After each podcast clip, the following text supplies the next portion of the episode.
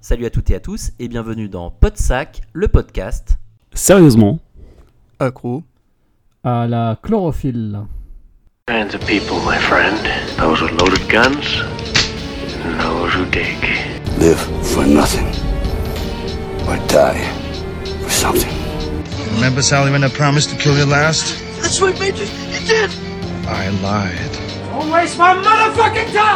We're going to be doing one thing and one thing only killing that. I need your clothes, your boots, and your motorcycle. Hello? Hello? Anybody home? Huh? Think, McFly. Think. I'm sorry, Dave. I'm afraid I can't do that. They're coming to get you, Barbara. What's blood for? If not for shedding. Bon bah écoutez, euh, bonne soirée et c'est terminé parce que euh, la chlorophylle, euh, moi j'aime pas ça. Salut Jérôme Salut, mais on aime le cinéma. Salut Antoine. Ciao. Et salut Fred. Salut Ah, on a Fred avec nous ce soir Mais du coup Fred réintègre Podsac, c'est ça en fait? Un Fred a la voix un peu diminuée, mais je suis bien là. Ah bah il faut avoir une voix de podcasteur pour faire, euh, pour faire du podcast. Alors euh, là Fred ce soir, euh, il va falloir que tu forces un peu et demain tu n'auras plus de voix. Ça marche. Comment ça va les amis? Est-ce que ça va bien depuis la dernière fois? Puisqu'en fait le, le dernier podcast on l'avait fait ensemble, mais avant ça vous avez eu un petit, un petit podcast avec simplement Jérôme et Thibaut qui était très sympathique. Un petit revival des 12 travaux de Podsac euh, que, que- où ils nous ont parlé de plein de films différents pour nous en conseiller un maximum.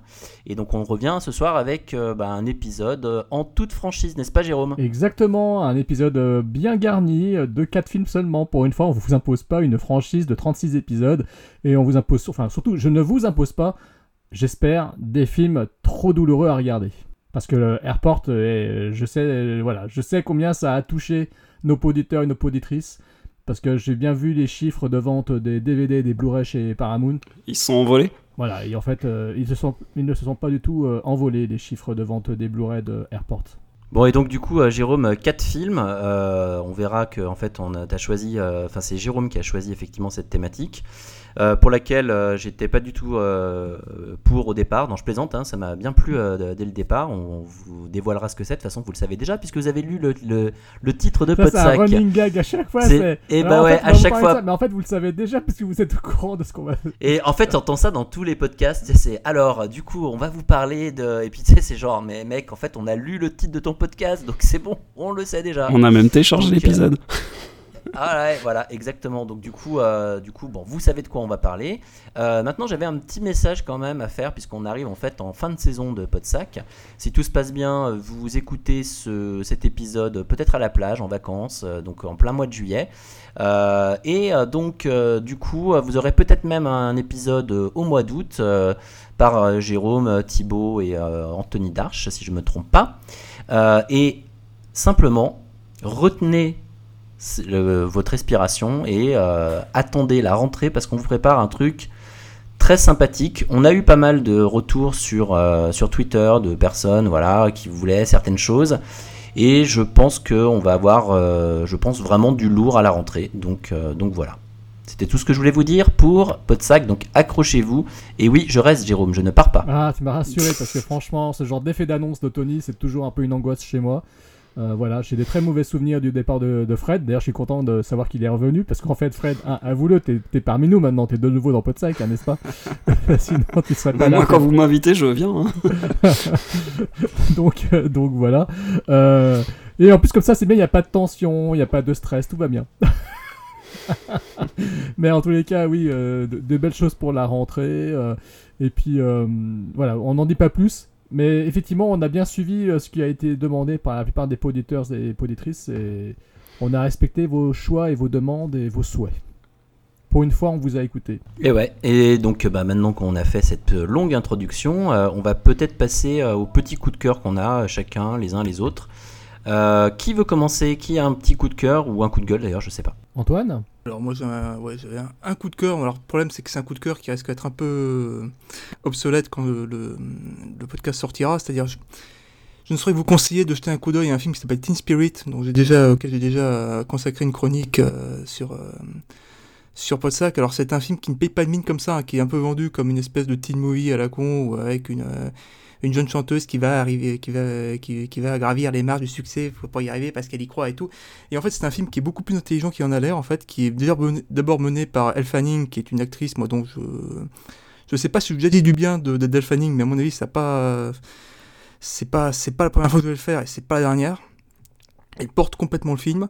C'est un, c'est un film musical, donc faut un peu être, euh, être fan de pop. Enfin, faut pas trop, pas trop y être allergique.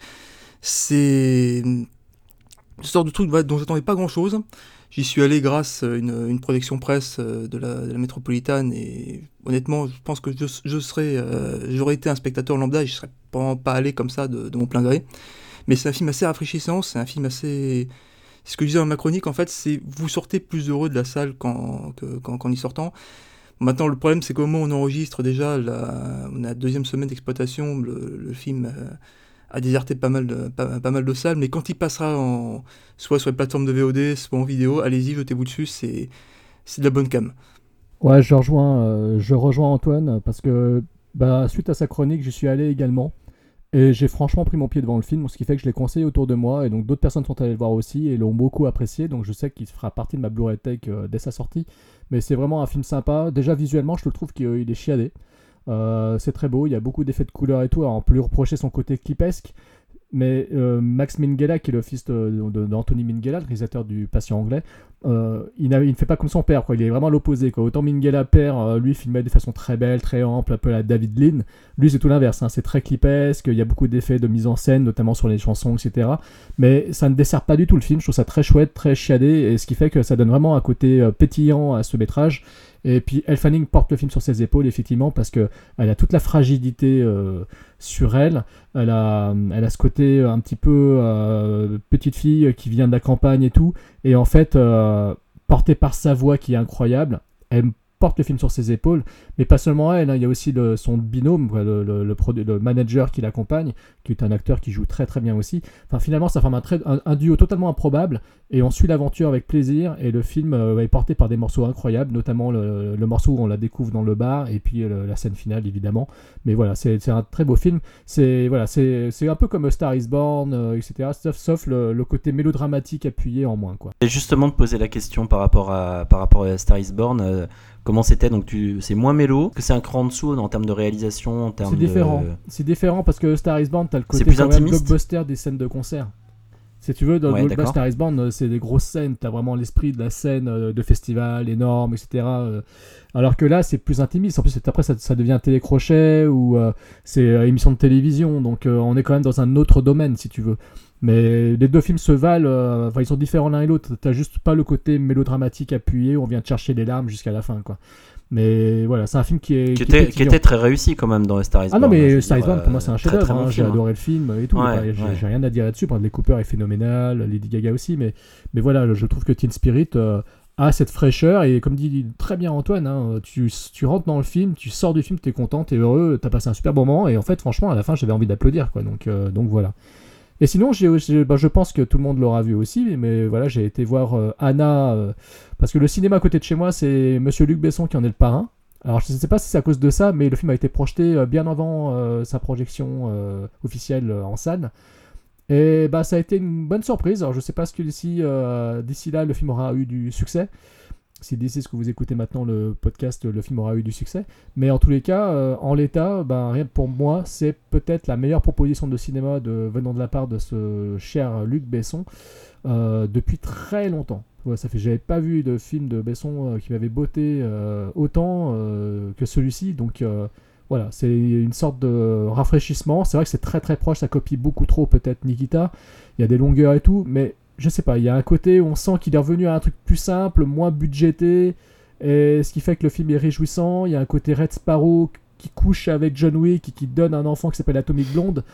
Mais, dans les, mais, le film est porté par une actrice très charismatique qui est une ancienne mannequin, euh, une modèle, donc euh, qui porte sur elle ce côté très. bah, un peu comme Elle Fanning, a ce côté fragile encore une fois. Mais ça ne dessert pas le film, au contraire, justement, ça le renforce parce que dans les scènes d'action, c'est d'autant plus euh, percutant de la voir en fait. Et ce qui fait que le film, voilà, le film est quand même franchement, pour moi, c'est réussi. C'est pas un chef-d'œuvre et tout, mais ça compte parmi les meilleurs films de Luc Besson. Je préfère 100 fois me mater ça que me remater euh, euh, un Angela, un Lucie, un Malavita, ou etc. Voilà. Ok, bah moi pour ma part, euh, aujourd'hui je suis allé voir un film. Et ce film c'est Yesterday. Et euh, donc juste pour en parler, alors c'est pas vraiment un coup de cœur, mais euh, parce que justement je sais pas trop quoi en penser. Donc c'est le dernier Danny Boyle euh, avec Lily James, Imish Patel et Ed Sheeran entre autres. Et euh, bah, je sais- pas si c'est parce que j'attendais, euh, je m'attendais à entendre pas mal de chansons des Beatles, puisque bon, vous connaissez le pitch, hein, je, je le refais pas, ou très rapidement peut-être. C'est donc un homme qui se réveille après une coupure de courant, on va dire, enfin une espèce de, de blackout de 12 secondes, et il se réveille en étant le seul à, se souvenir de l'existence des Beatles. Et comme il est musicien, bah, il va profiter du phénomène pour réécrire les chansons, et euh, s'accaparer euh, le succès qu'auraient dû avoir les Beatles. Et du coup, moi je m'attendais à, à entendre plein de titres et, euh, et on en entend très peu en fait. On entend Yesterday, on entend euh, vite fait Let It Be, mais pas grand chose d'autre. Et euh, bon, ça, ça m'a un peu frustré. Et après, je trouve que le film est assez. Et sans, sans vraie surprise en fait. Et du coup, il y a quand même un, esprit sympa, les acteurs sont très bons. L'acteur principal, je le connaissais pas, Imesh Patel, mais il est vraiment très bon. Alors, je crois pas qu'il ait le lien avec Dev Patel, hein, qui était le héros de Slumdog Millionnaire. Et voilà, bon, les, même Lily James, c'est très bien. Après, je, je reste un peu déçu et je trouve que le film est sympa, mais euh, c'est pas le gros coup de cœur que, que je m'attendais à. Enfin, que j'espérais aller chercher. Quoi. Et une question, est-ce que le film est visuellement, euh, est-ce qu'il claque ou pas? Parce que venant de chez Danny Boyle, surtout un film sur la musique, on s'attend à un truc pétillant, tu vois. Bah, non, pas trop. Pas Ah. trop non plus, ouais. Et il n'y a pas de style euh, Richard Curtis, euh, tu sais, Rock the Boat. Un peu. Un, un- non, c'est plus dans le côté love story, quoi. Il y a un peu, mais c'est un peu attendu. Donc, euh, Ouais. du coup, euh, voilà.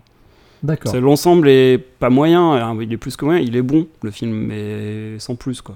Et c'est mieux que Jean-Philippe euh, avec Lucini Bah, ça m'a beaucoup fait, ça m'a beaucoup fait penser à ça justement. ouais. Même si c'est pas le même traitement, mais dans l'idée, ouais, ça m'a fait penser à ça. Je me suis même demandé s'il avait pas eu l'idée en voyant ça. Mais euh, D'accord. ouais. que j'avais bien aimé, moi, Jean-Philippe. Hein, c'est pas tout à fait le Ah même. oui, oui, même c'était délire, très, mais j'avais très, très aimé, ouais. Mm. Donc voilà. Ouais, et ben moi j'ai pas de coup de cœur euh, cinéma parce que bon, euh, je suis allé voir Beaux-parents, voilà. Donc euh, non, pas de coup de cœur ciné. Sinon, euh, si, alors un petit truc, euh, toujours pareil, hein, parce que moi je fais toujours des coups de cœur jeux vidéo ou quoi que ce soit, donc je, vais, en refaire un. J'ai la chance qu'on m'ait prêté en fait un PSVR, donc en fait c'est le casque de réalité virtuelle sur la PS4. Et autant j'avais testé la réalité virtuelle, on va dire, sur des casques comme Fred d'ailleurs, qu'on met dans, son téléphone et on utilise le casque. J'avais trouvé ça très sympa et j'avais, j'avais bien aimé. hein. Mais en fait là, j'ai trouvé ça étonnamment euh, vraiment très très bon alors que je pensais qu'il était moyen ce casque.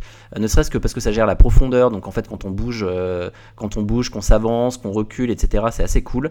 Et j'ai découvert en fait que bah, la VR c'était pas que forcément des jeux à la première personne même s'il y en a des très très bons donc voilà mais aussi des jeux de plateforme sur lesquels on peut jouer. Et il y, a un- jeu genre Astrobot qui que je trouve mais juste fabuleux euh, qui est en fait un jeu de plateforme. On se dit un jeu de plateforme en VR, bon, qu'est-ce que ça donne? Et ben, euh, ça, ça change tout le gameplay. C'est-à-dire qu'en fait, pour trouver les passages où passer, en fait, on bouge, on regarde, on tourne la tête sur le côté, on se lève, on se baisse, euh, et en fait, après, il y a plein d'éléments qu'on peut faire en fait en utilisant la manette, qui va se transformer en lance à eau, qui va se transformer en plein de choses avec les vibrations. Franchement, honnêtement, c'est, c'est assez phénoménal. Donc du coup, gros coup de cœur pour ça, alors que j'avais un peu enterré le PSVR en me disant. C'est un casque, euh, voilà, la PS4, euh, c'est pas forcément aussi puissant qu'un PC de compétition. Euh, et ben franchement, euh, c'est vraiment, vraiment cool. Vivement qu'ils nous sortent- la même chose sans fil, puisqu'il y en a déjà qui sont sortis des casques sans fil assez puissants, on va dire, mais pas euh, très très puissants. Parce que franchement, c'est le dernier truc qui est un peu gê- gênant, c'est voilà d'avoir un fil. Mais sinon, mais enfin, ça fait redécouvrir les jeux vidéo. Et pour info, ma copine qui est absolument pas gameuse, mais qui joue absolument pas, en fait, je lui ai fait tester ça et elle a trouvé ça assez dingue. Et c'est là où moi j'ai redécouvert euh, le jeu vidéo. C'est-à-dire qu'en fait, au bout de, plus de 20 ans ou 30 ans de, de, vidéo, en fait, je.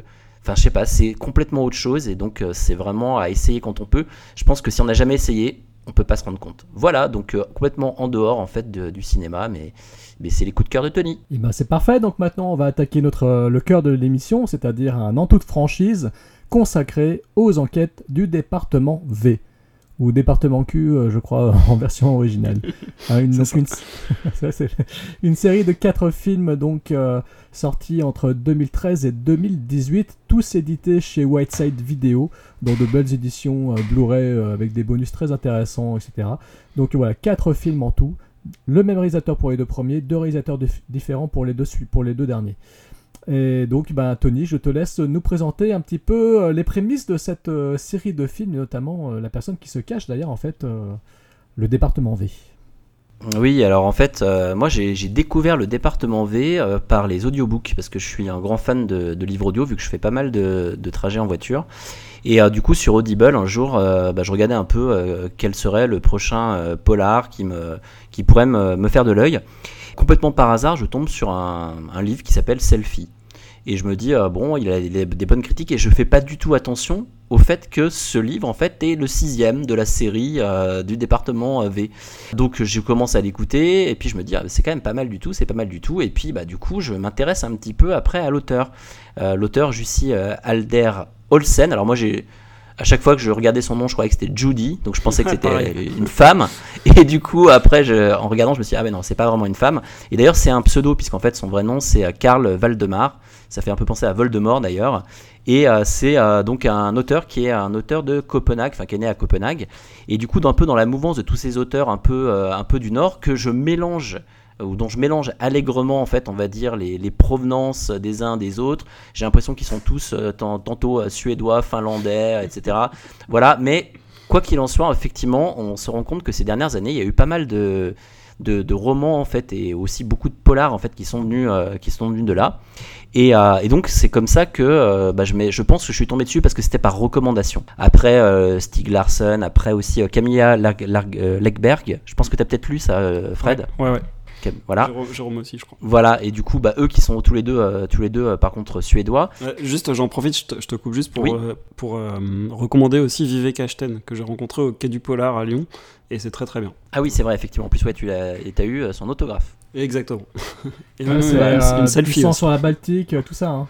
Voilà, c'est ça. Ouais, ouais, je, Mm. je- je les ai lus aussi, c'est vachement bien. ouais. Mm. Et je crois même qu'il y a une série télé d'ailleurs adaptée de, de- des romans de Vivek Stein, si je ne me trompe Ouais, pas. c'est ça. Ouais, ouais. Je sais plus comment Alors, ça s'appelle, mais. euh, Je sais pas si c'est euh, si c'est une mode entre guillemets parce que vous on a euh, mais euh, c'est vrai que après avoir lu quand même plusieurs romans de, différents de ces auteurs, je trouve que enfin il y a quand même du du très très bon. Euh, on en reparlera après éventuellement. Il y a aussi peut-être le dépaysement, etc. Mais il n'y a pas que ça. Et donc cet auteur, euh, donc euh, Karl Valdemar, donc Jussi Alder Olsen, ce qui est d'assez d'assez drôle en fait, c'est que alors je sais pas si ça a dû euh, si ça a influencé en fait ses romans, mais euh, euh, il a eu une enfance assez atypique parce qu'apparemment il suivait son père dans des hôpitaux psychiatriques. C'était pas lui qui était interné, hein, c'était parce que son père en fait travaillait là-bas. Et surtout, ce qui est notable en fait plutôt dans, on va dire dans, dans sa vie, c'est qu'en fait il jouait dans des musiques en fait de, dans des groupes de musique pardon.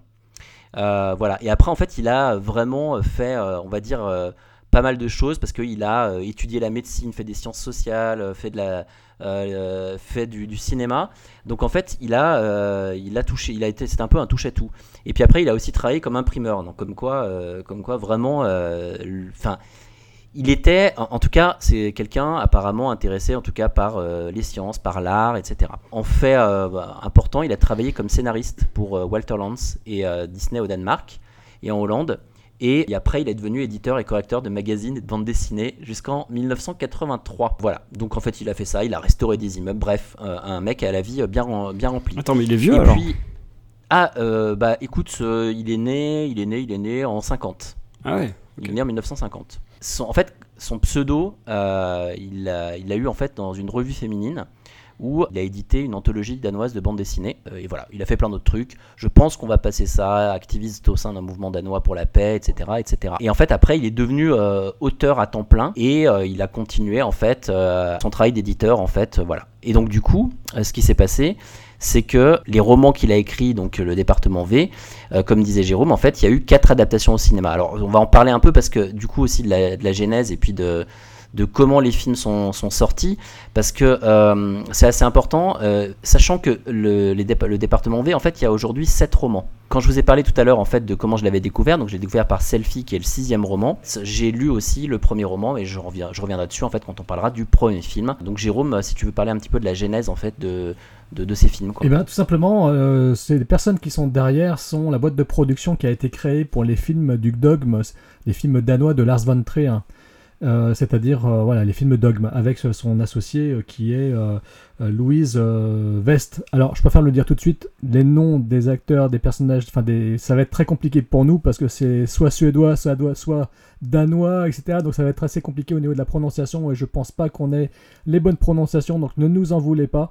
Mais voilà. Donc Lars von Trier, Louise euh, derrière Zentropa, boîte de prod, ils ont acheté les droits des quatre premiers romans et ils se sont dit on va se lancer dans cette entreprise. Donc euh, ils ont fait appel aux scénaristes des films, euh, enfin de la série Millennium, parce qu'en fait à la base Millennium c'était non pas des films pour le cinéma, c'était une série télé qui a été transformée en film pour l'international, mais ils ont fait appel, euh, de mémoire c'est Nicolas Arcel, je crois, le scénariste, si je ne me trompe pas. J'ai tendance à confondre un peu le nom du scénariste et le nom du réalisateur du, premier film. Mais bon, bref. Toujours est-il qu'ils ont fait appel au scénariste de, des, des Millennium pour se lancer dans la prod de, ces bouquins, dans la transcription cinématographique des, des quatre premiers romans de Jussi Adler Olsen. Et euh, au casting, on trouve les mêmes personnes, c'est-à-dire on trouve le même duo de personnages. Donc deux acteurs euh, que l'on a tous vus depuis euh, de, multiples reprises dans des blockbusters, même euh, pour l'un comme pour l'autre. Et donc euh, c'est voilà, ils ont vraiment tout fait ensemble, c'est-à-dire qu'ils ont créé le, produit, les quatre films, ils ont eu leur casting, ils ont réussi à le, réunir, ils ont, mis un petit peu de temps à convaincre, je crois, euh, le, premier acteur principal, c'est-à-dire... Euh, ah, mince, comment s'appelle-t-il ce, ce, cher, euh, ce cher comédien euh... Nicolas Likas. Voilà, merci. Et donc, ils ont eu un petit peu juste pour pas prononcer le nom en premier que t'as fait ça. ils ont mis un peu de temps pour le convaincre de rejoindre le projet. Pour Fares Fares, c'était peut-être un peu plus facile, euh, visiblement pour eux, mais en tous les cas, voilà. C'est-à-dire que il y a un projet, il y a quatre films, il y a deux acteurs, et bim, on se lance. C'est marrant, c'est un peu comme s'ils avaient lancé une production de série télé, alors que là, c'était des films cinématographiques, et que forcément, c'était un peu... Euh, ah, c'était un peu un saut dans le vide, quoi. Pour moi, je trouve que c'était, quand même un pari très risqué. Alors, ils savaient que déjà que les bouquins, il faut savoir, les bouquins ont été de gros, gros cartons euh, dans leur pays d'origine. Euh, ça a été de grands succès, ainsi tant en Suède qu'au, Danemark. Et, euh, donc, voilà, c'était quand, même, quand même malgré tout une grosse prise de risque pour lancer ces films-là. Surtout que les deux premiers, ils ont vraiment été tournés à la suite l'un de l'autre. C'est-à-dire que le premier film sortait en salle euh, au Danemark et tout, et le deuxième euh, était déjà euh, à l'étape du montage. Quoi. Donc c'est-à-dire que c'était quand, même, un pari très risqué de la part de Zentropa, et bah honnêtement, on verra si c'est réussi ou pas, mais voilà. Mais c'est lequel, Jérôme, qui est pas sorti en salle en France? C'est le premier, non? En fait, qui était en VOD seulement. Films, en fait, les films ont été présentés au Festival de Beaune, donc ils ont été présentés quelque part en salle. Ouais, mais, mais pour moi, ils sont sortis. Le premier a dû être présenté en salle, je crois, mais les suivants, ils sont sortis en vidéo et en e-cinéma, en e-cinéma, c'est-à-dire en VOD. Etc. Ah voilà, c'est ça. Voilà, ouais. et en Blu-ray, DVD, etc. Par exemple, le, le, tout dernier épisode, c'est pour ça qu'on fait le podcast, c'est que le tout dernier, le quatrième épisode, euh, il vient de paraître en fait euh, à la vente depuis le mois de mai dernier, tout simplement. Est-ce que l'on peut dire quelque chose sur nos chers euh, acteurs principaux euh, de ces films, mes chers amis? Notamment, Tony l'a dit, Nicolas Lié-Casse, que personnellement j'ai retrouvé dans... Alors c'est marrant parce qu'en fait je regarde des fois des vieux films et tout, des fois des films nordiques, et d'un coup je vois la gueule du mec, je me dis putain mais je le connais, mais oui, bah oui c'est l'acteur, c'est cet acteur-là, c'est Nicolas, Nicolas Lié-Casse, qui a été repéré quand même tant sur les planches qu'au cinéma, au travers de films de Lars von Trier justement, notamment dans Les Idiots, qui était un film du dogme d'ailleurs, euh, mais on l'a pas vu que là-dedans, on l'a vu dans plein plein plein d'autres films, notamment dans des blockbusters aussi. Donc euh, voilà, c'est quand même quelqu'un qui a une énorme, euh, une énorme enfin filmographie derrière lui, euh, et c'est un visage qu'on a, a pu voir dans plein de films, des fois dans des rôles de second couteau, de tueur, etc., notamment dans le Angers démon de Ron Howard, la suite euh, du Da Vinci Code. Euh, donc voilà. Et puis Fares Fares, ben je sais que Antoine euh, l'a reconnu aussi euh, tout récemment justement. Qu'est-ce que tu peux, qu'est-ce que tu peux nous dire sur Fares Fares? Alors qu'il apparaît, oui. Alors pour ceux qui ont vu Tchernobyl, alors si vous écoutez pas mal le podcast, je pense que vous avez pas forcément pu passer à côté de ça. Il y a forcément quelqu'un qui vous l'a recommandé. Voilà. Et si c'est pas le cas, allez-y, regardez Tchernobyl, c'est bien. Voilà, il apparaît pendant un épisode en fait où il joue un exterminateur qui est l'une des illustrations de la façon dont le pouvoir euh, soviétique avait dû, euh, avait, dû gérer ce- ce- ce- cette catastrophe-là. Bon, un peu, j'ai pas forcément, pas forcément développé ce, ce personnage-là, mais c'est un type qu'on a vu dans pas mal, euh, pas, pas mal d'autres films. Le Caire confidentiel, par exemple, je sais pas si d'entre vous l'a vu, où il joue le héros de, de ce film-là. Alors c'est visiblement quelqu'un qui vient de comédie. À l'origine, c'est vrai que c'est qui était assez connu en Danemark avant le début des enquêtes du département V du commissaire de Karl Moore qui est le, le, le personnage principal et qui va finir par euh, devenir plus qu'un sidekick en fait carrément un, Bah, c'est son, son allié en fait, parce que je crois que. Parce qu'au départ, euh, il était effectivement, je crois que dans les bouquins, Tony le confirmera, dans les quatre bouquins de mémoire, le personnage d'Assad est plus en retrait par rapport à Karl Mork. Je me trompe ou pas, Tony? Alors non, je, con- je confirme, mais euh, enfin plus en retrait, oui, mais par contre euh, dans les bouquins, leur psychologie est beaucoup plus détaillée. hein, mais c'est le principal, euh, la principale différence en fait entre les livres et euh, les films, et je pense ce, que, ce qui a beaucoup déplu à l'auteur. Ah, d'accord. Bah, toi, je, ça, je l'ignorais. Parce que je sais que Fares Fares a précisé dans une. Alors, je le dis parce que c'est sur les interviews en bonus des Blu-ray et DVD. Ils décident, euh, en fait, ils ont décidé de- d'enrichir un peu le personnage de Fares Fares, interprété par Fares Fares, donc qui était censé être euh, finalement le, lieutenant du héros, effectivement, de Karl Mork. Ils ont décidé de l'enrichir parce qu'il avait déjà comme, euh, défaut d'être d'origine musulmane, d'être arabe. Et il y a beaucoup de racisme dans les pays nordiques, apparemment, d'après ce qu'il explique, Fares Fares. On le voit d'ailleurs dans l'un des épisodes. On le voit, bah oui, oui, bien sûr, on en reviendra. Et, parce que c'est au cœur, effectivement, de, de certains de- des romans et des, des films. Et donc, euh, il explique que justement, c'était déjà le plombé euh, de trop de rajouter euh, le fait qu'il était un, un sidekick euh, du héros principal. Donc en fait, ils les ont mis tous les deux dans les films au même niveau. Ils sont tous les deux euh, main dans la main. euh, et finalement, le rapport lieutenant supérieur, il n'existe plus dans le dans le. Tu le, si tu l'en, enfin tu l'en, plus rapidement exactement. C'est-à-dire que tu l'entends au début Voilà. et puis après, euh, enfin t'as toujours quand même un genre de, après on rentrera dans le détail, mais t'as toujours un, genre un peu de crainte respect de la part de Fares Fares dans son personnage par rapport, euh, par rapport à- euh, au personnage de Karl. Mais moi je trouve qu'il y a quand même, ils sont, ils sont pas totalement égaux. Il y a quand même un petit, euh, un petit décalage, mais c'est pas aussi marqué que euh, dans les romans. Donc on reviendra effectivement dans chacun des films sur euh, l'évolution du duo de personnages, hein, bien sûr. Et, mais pour cela, évidemment, il faut commencer par l'un d'eux. Donc il faut commencer par le numéro 1. Et donc Tony, tu vas nous présenter ce premier film. Quel est son titre déjà? Tout à fait, miséricorde.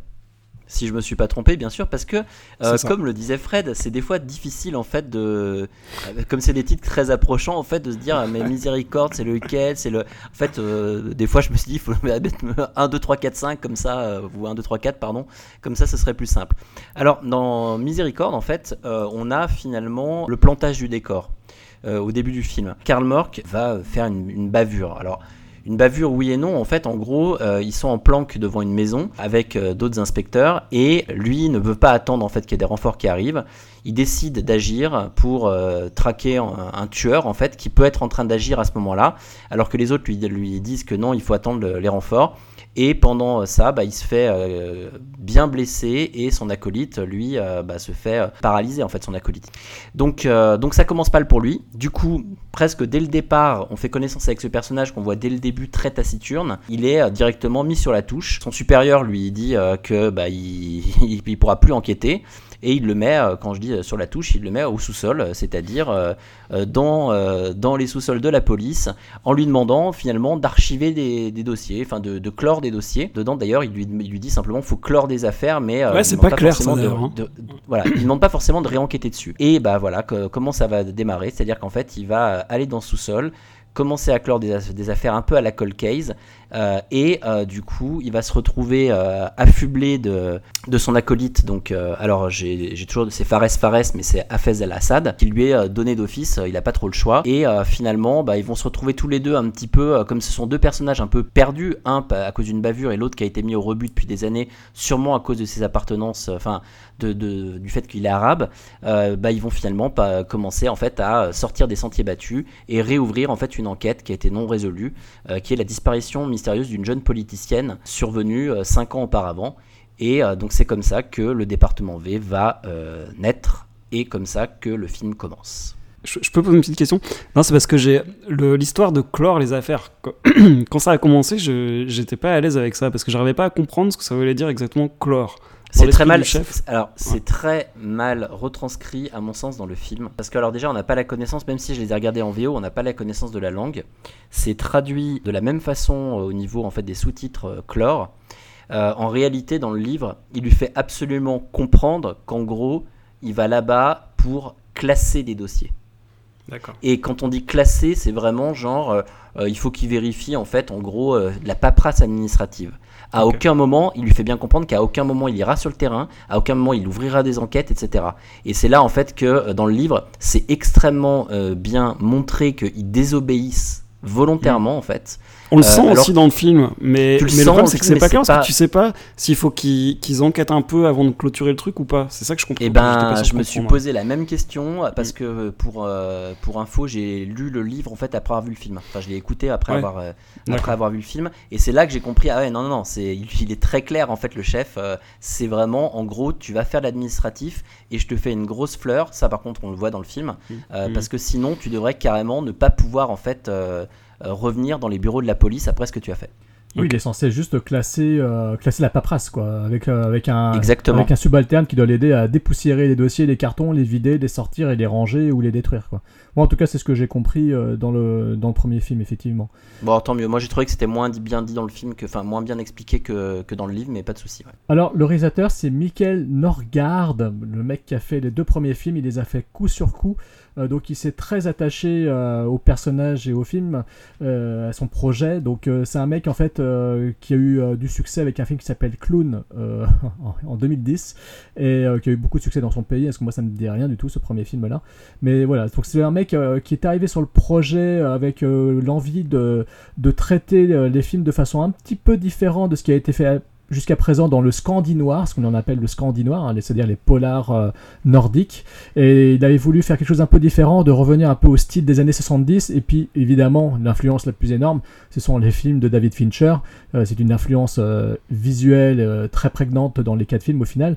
Et donc voilà, ce qui l'intéressait, c'était ça, revenir un peu au style des thrillers américains des années 70 comme il dit lui-même, où l'on ne sait finalement pas grand-chose de la vie privée des protagonistes, euh, et puis revenir aussi un peu au style de David Fincher, euh, ce que l'on aime chez David Fincher, parce que pour lui ce sont deux chefs-d'œuvre du genre, et qu'il souhaitait s'en inspirer pour le climat de ses films.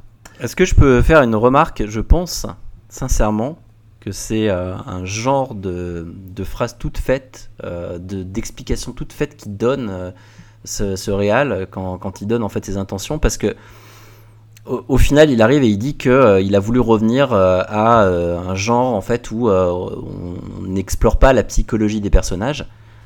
Faut être honnête, hein, s'il l'explorait comme dans les romans, il tenait pas son film. Il n'avait pas le temps de le faire. Donc je pense que si tu veux, c'est un choix, c'est une chose, mais c'est aussi, on le verra après, hein, ce qui, à mon avis, a profondément agacé l'auteur. C'est-à-dire qu'en fait, quand tu écris, euh, je pense que tu as la volonté en fait de, faire ressortir tes personnages d'une certaine façon, d'approfondir un peu leur, psychologie, et le réal en fait te dit exactement l'inverse dans sa note d'intention, exactement comme ce qu'on voit à l'écran effectivement.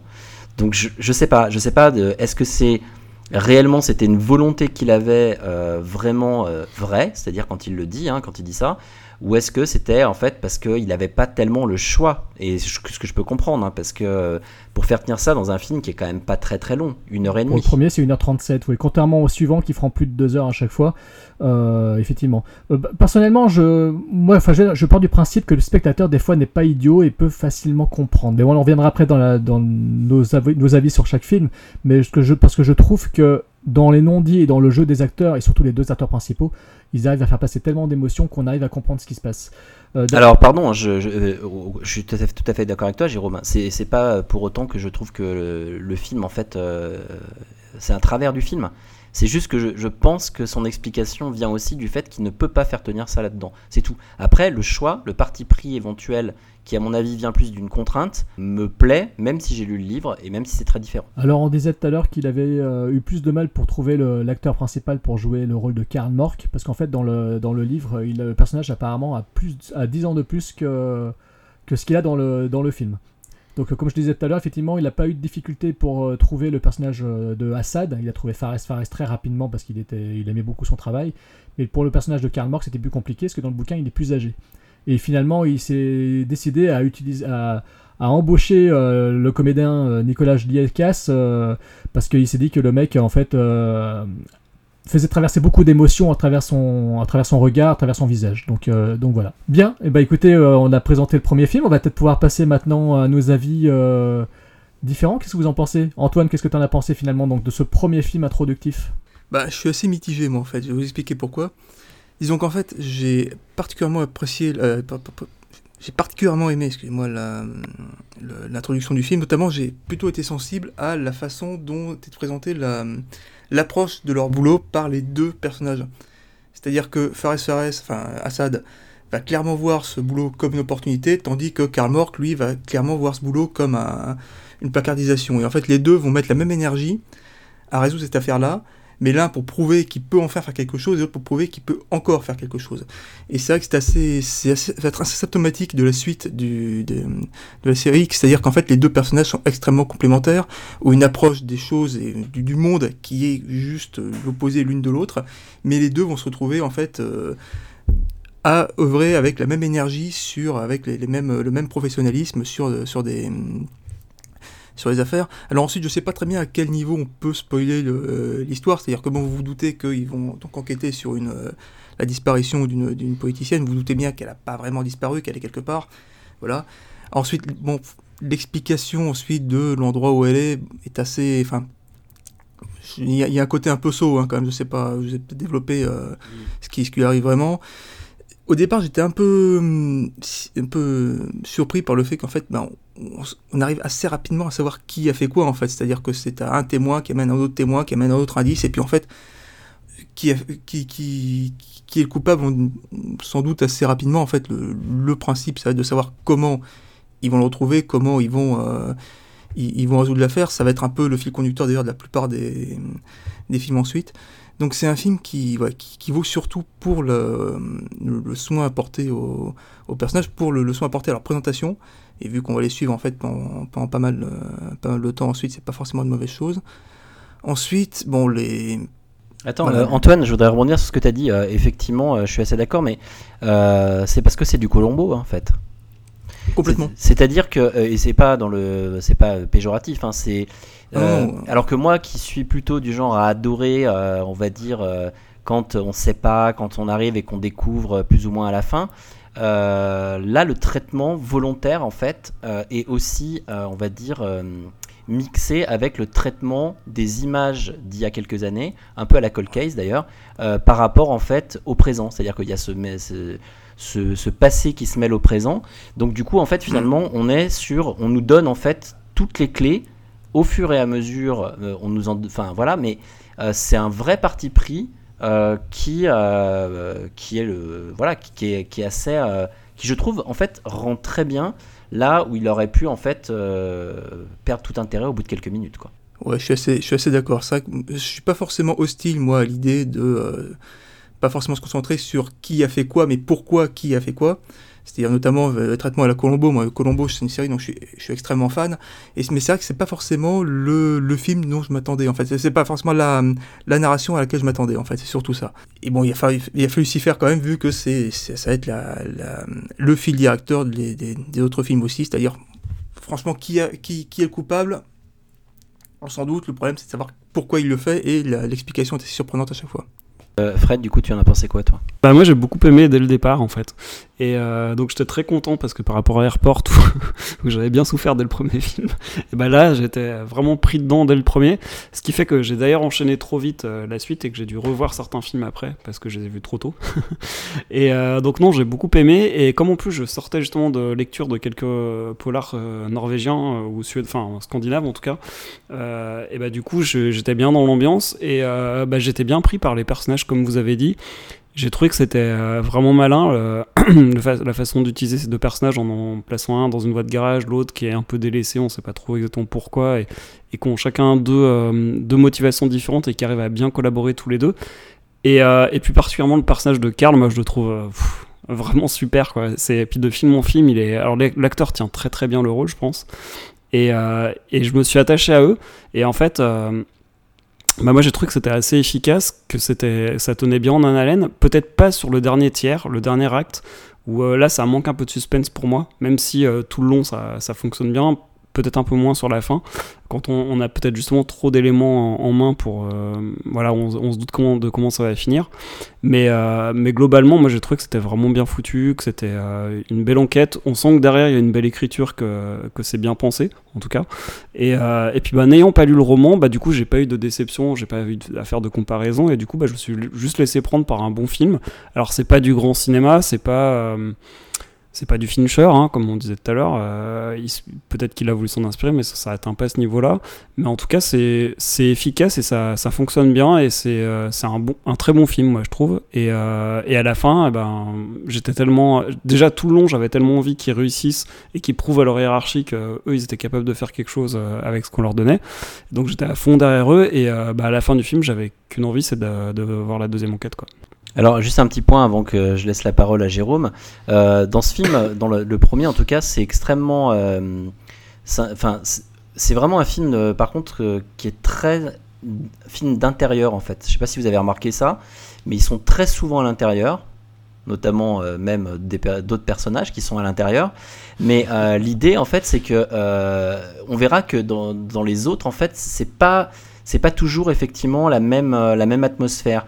Et là, cette, cette atmosphère, moi j'ai trouvé que, ce qui je sais pas si c'est volontaire ou pas, mais il y a un truc qui est intelligent qui se dégage de ça. C'est ce côté en fait de personnages qui sont aux prises, euh, donc avec euh, enfermés en fait dans leur rôle, enfermés dans plein de choses. Et au fur et à mesure des films, il se dégage un peu de ça avec beaucoup plus de scènes d'extérieur, beaucoup plus d'éléments. Et je trouve qu'en fait, finalement, même si c'est pas le même réalisateur tous les films, le premier et le deux c'est pareil, mais je veux dire, il y a une vraie progression qui est gardée au niveau euh, des personnages. Et on parlait au départ de la psychologie qui est beaucoup moins développée que dans le, que dans le, roman. Mais par contre, euh, par euh, cette astuce, on va dire des décors, je trouve qu'en fait ça se tient très bien. Je ne vais pas paraphraser ce que vous avez dit, mais effectivement, j'aurai d'autres points après que Jérôme ait parlé, mais moi c'est un film, je trouve, qui m'a... Je m'attendais pas à ça, exactement comme, comme a dit Antoine, je m'attendais pas à un film comme ça, et, j'ai été agréablement surpris par un style, et même je trouve que visuellement, le film est très très correct. Hein. je veux dire, il n'y a pas de... Il n'y a pas de grande mise en scène, ça c'est sûr et certain, on en aura plus après, mais par contre le film est très correct. Euh, je reviendrai un peu sur certains détails, mais Jérôme, du coup, t'en as pensé quoi de façon globale, toi, du film? En fait, je vais rebondir sur ce dont tu parles sur l'histoire de la claustrophobie, parce que effectivement, euh, dans Miséricorde, il est question de, cela. Hein.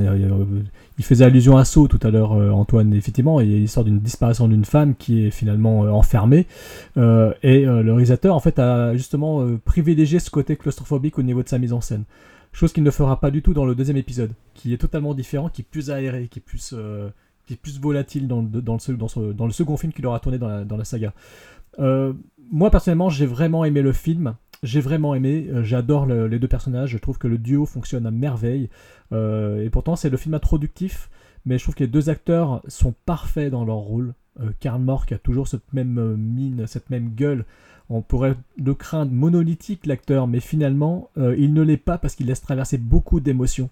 Il a beaucoup de maladresse. On le voit notamment dans les rapports qu'il a avec son fils. Alors, c'est pas les meilleurs rapports qu'il y a dans les quatre films, pourtant, parce que le fils, il sera vite évincé des épisodes 3 et 4.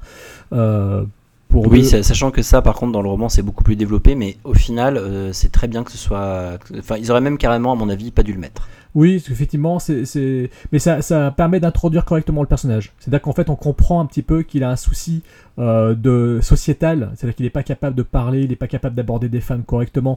On le voit dans certains films où il essaie d'aborder une personne, euh, une femme, et qu'il est jamais très à l'aise, et on sent qu'il est complètement bloqué. Il est, et on ne connaît pas trop le passé du personnage au final, mais on voit qu'il a vraiment de sérieuses limites à ce sujet.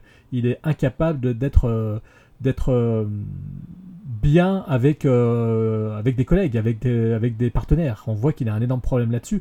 Et finalement, le duo qu'il forme avec, euh, avec euh, Assad est parfait. Parce que Assad le comprend et Assad a, cette humanité qui transpire en fait de film en film et on le voit dès le premier épisode notamment le rapport qu'a Assad le rapport qu'a Assad avec le frère le frère de la jeune femme qui a disparu parce que le frère est autiste de mémoire hein, c'est ça il est autiste et c'est le seul à arriver à communiquer avec le frère Et je trouve tous les passages dans l'hôpital psychiatrique, enfin c'est pas l'hôpital psychiatrique, c'est une sorte de, enfin c'est euh, une résidence pour euh, personnes euh, mentalement déficientes, mais surtout des grands autistes, je pense.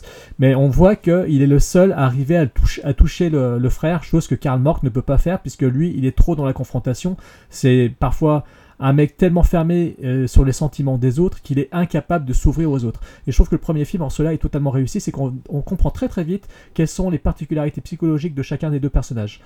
Donc voilà. Après l'intrigue en elle-même, effectivement, elle est plus basique, elle est moins, folle que les épisodes, euh, les trois épisodes qui vont suivre. Celle-ci est plus classique, mais je trouve que c'était bien de commencer peut-être par une intrigue plus classique pour vraiment accentuer le rapport des deux personnages.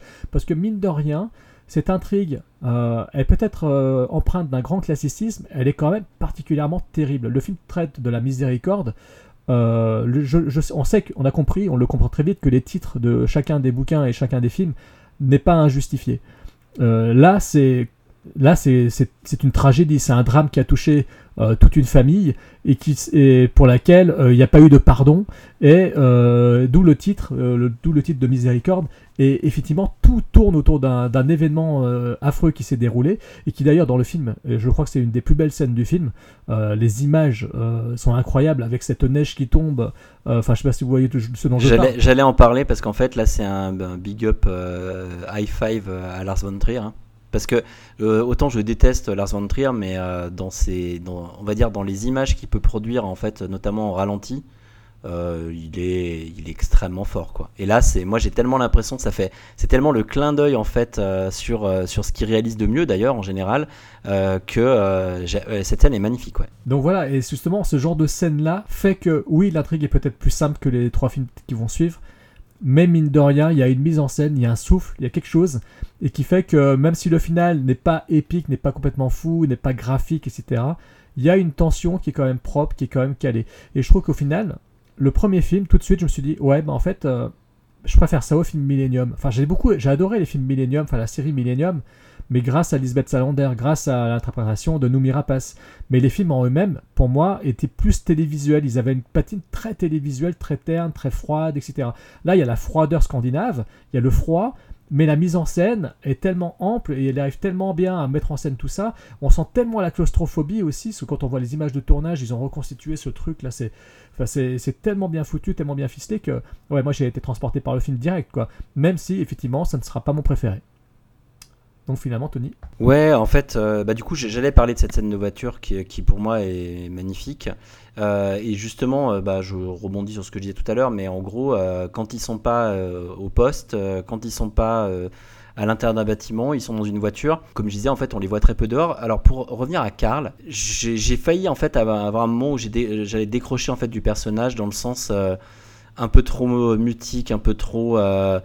Et en fait, je pense qu'il est juste euh, à la limite, la, limite en fait qui fait que en faire un tout petit peu plus dans à ce niveau-là. euh, et là, moi, je décrochais, et je me disais le personnage c'est pas possible. Donc, je trouve qu'en fait, pour le coup, il a trouvé exactement le bon ton dans ce dans cet épisode. euh, Enfin, dans cet épisode, dans ce dans ce film. Je trouve que ce sera peut-être un peu différent dans un autre, dont on parlera un peu plus tard. Aussi, je pense que si tu parles de Millennium et que tu trouves que ça marche mieux, c'est parce qu'en fait, on a quand même. euh, Enfin, je pense qu'on est tous aussi assez sensibles aux films comme ça qui regroupent deux personnages. Et du coup, dans, dans Millennium, euh, euh, oui, ok, il y a deux personnages principaux, mais c'est surtout Lisbeth en fait le personnage principal.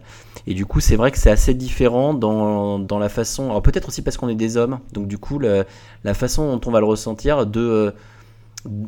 le, de un peu le buddy movie mais qui est pas vraiment un buddy movie enfin je sais pas en tout cas je pense que ça ça nous a parlé enfin moi ça m'a parlé en tout cas au niveau de l'histoire, au contraire, alors moi je suis peut-être le seul, hein, euh, voilà, je rappelle que j'ai écouté, donc lu en tout cas le roman après, mais je suis le seul euh, à m'être fait un peu berner sur, sur l'histoire, euh, sur, euh, euh, sur le personnage féminin, etc. Enfin, au moment où on l'apprend, on l'apprend assez vite, mais ce que je veux dire par là, c'est que je m'attendais pas à ça en fait, je m'attendais à autre chose.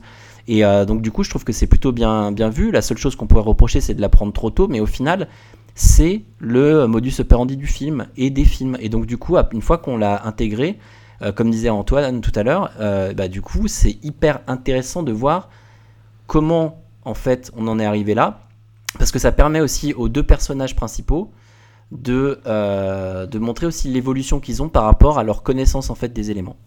Donc, donc voilà, donc moi vraiment j'ai beaucoup aimé. Euh, et euh, j'ai même pas été gêné par euh, une histoire trop simpliste ou trop simple. Je trouve pas qu'elle soit si simple que ça. Et au contraire, ça en fait pas forcément euh, des tonnes, à part dans une scène un peu, un torture que j'ai trouvé. J'ai pas, j'ai pas été fan de celle-ci. Euh, dans l'ensemble, je trouve que ça se tient bien. Quoi. Alors, euh, on peut finir sur la note d'intention du réalisateur avant de passer au suivant. Il dit, en fait, il a dit, Michael Norgard, euh, que ce film parle du côté sombre de la vie, de ce qui se passe si vous n'arrivez pas à lâcher prise sur le passé lorsque cela vous ronge intérieurement. Il dit aussi qu'il a souhaité guider l'audience en passant par les dimensions les plus sombres de l'histoire, puis de nouveau vers la lumière, et tout cela grâce à la caméra, le son et la musique. Mais il a voulu le faire à la manière européenne, viser la clarté du point de vue cinématographique dans l'histoire. Alors effectivement, au niveau de la mise en scène, on s'en rend compte. Quand on y pense, quand on réfléchit aux scènes notamment du troisième tiers du film, euh, il y a beaucoup de ça. hein. Le- le- les, effets de, passage à la lumière avec à travers la partie claustrophobique, etc. C'est très très prégnant dans le film.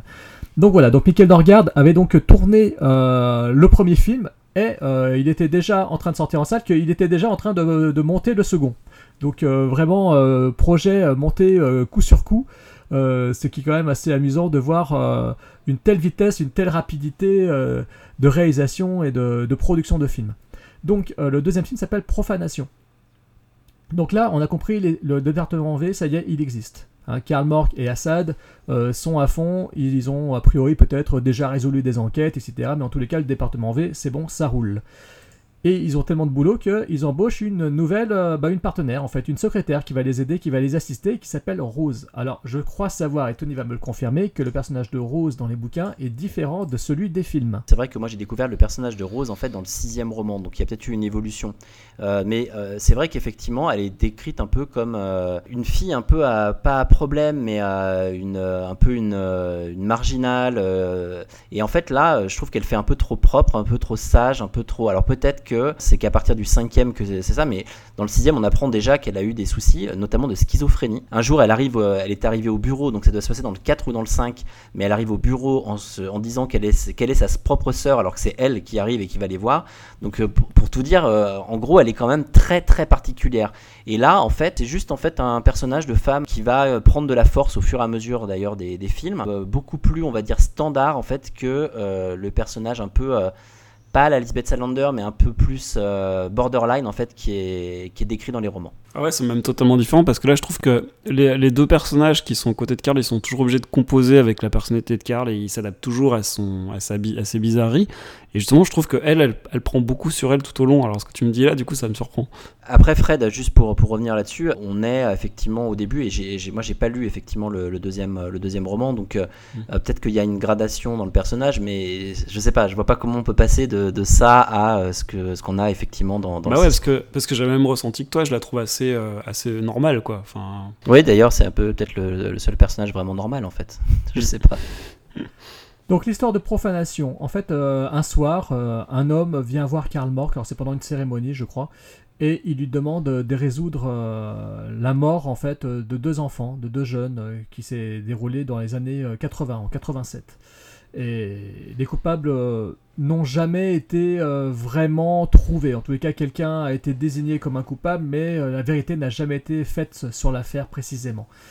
Et donc, bah, Karl Mork n'a pas spécialement envie de s'en mêler, hein, si je me rappelle bien, il n'a pas spécialement envie de se lancer dedans.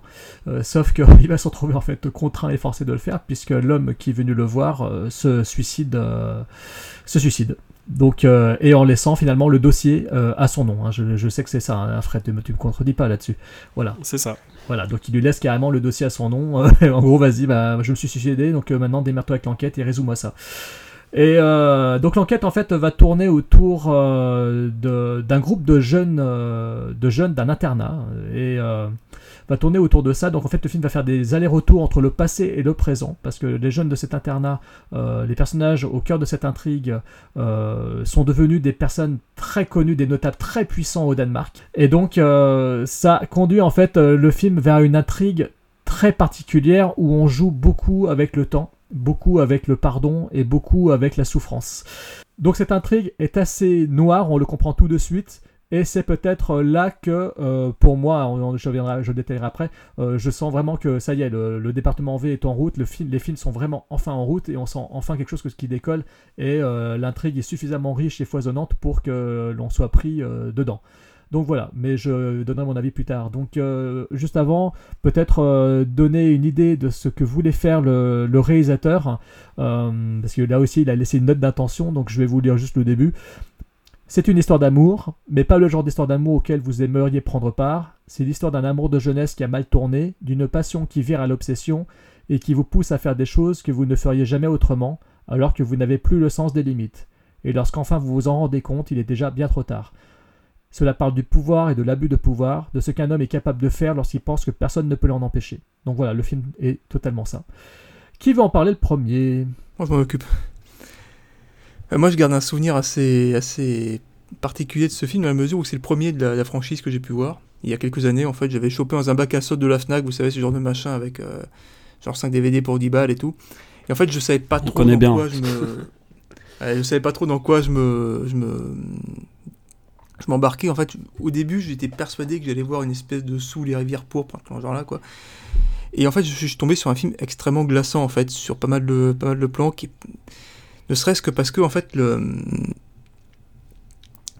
en fait on se demande parfois dans la vie comment les espèces de gros connards qu'on peut croiser dans l'actualité et tout étaient avant comment ils sont devenus comme ça et là en fait on apprend que bah, voilà, c'est les gros connards d'aujourd'hui euh, d'aujourd'hui étaient des jeunes connards à l'époque et c'est un film qui nous fait vraiment plonger dans les noirceurs de, de l'homme humain. Il y a quand même des passages qui sont extrêmement extrêmement enfin des certains flashbacks qui sont qui sont assez euh, assez ouais, assez glaçants en fait hein. c'est-à-dire que ne serait-ce que par exemple je passe pas forcément spoiler mais euh, enfin pas trop spoiler on va dire mais il y a, y a un passage exemple où un personnage réussit à faire virer un de ses, un de ses profs en utilisant un stratagème mais qui est d'une dégueulasserie absolument prodigieuse voilà, moi, je te dis, mais à quel moment tu penses à ça et tu le mets en œuvre, et surtout avec les, les moyens et les moyens qu'il faut le faire, quoi.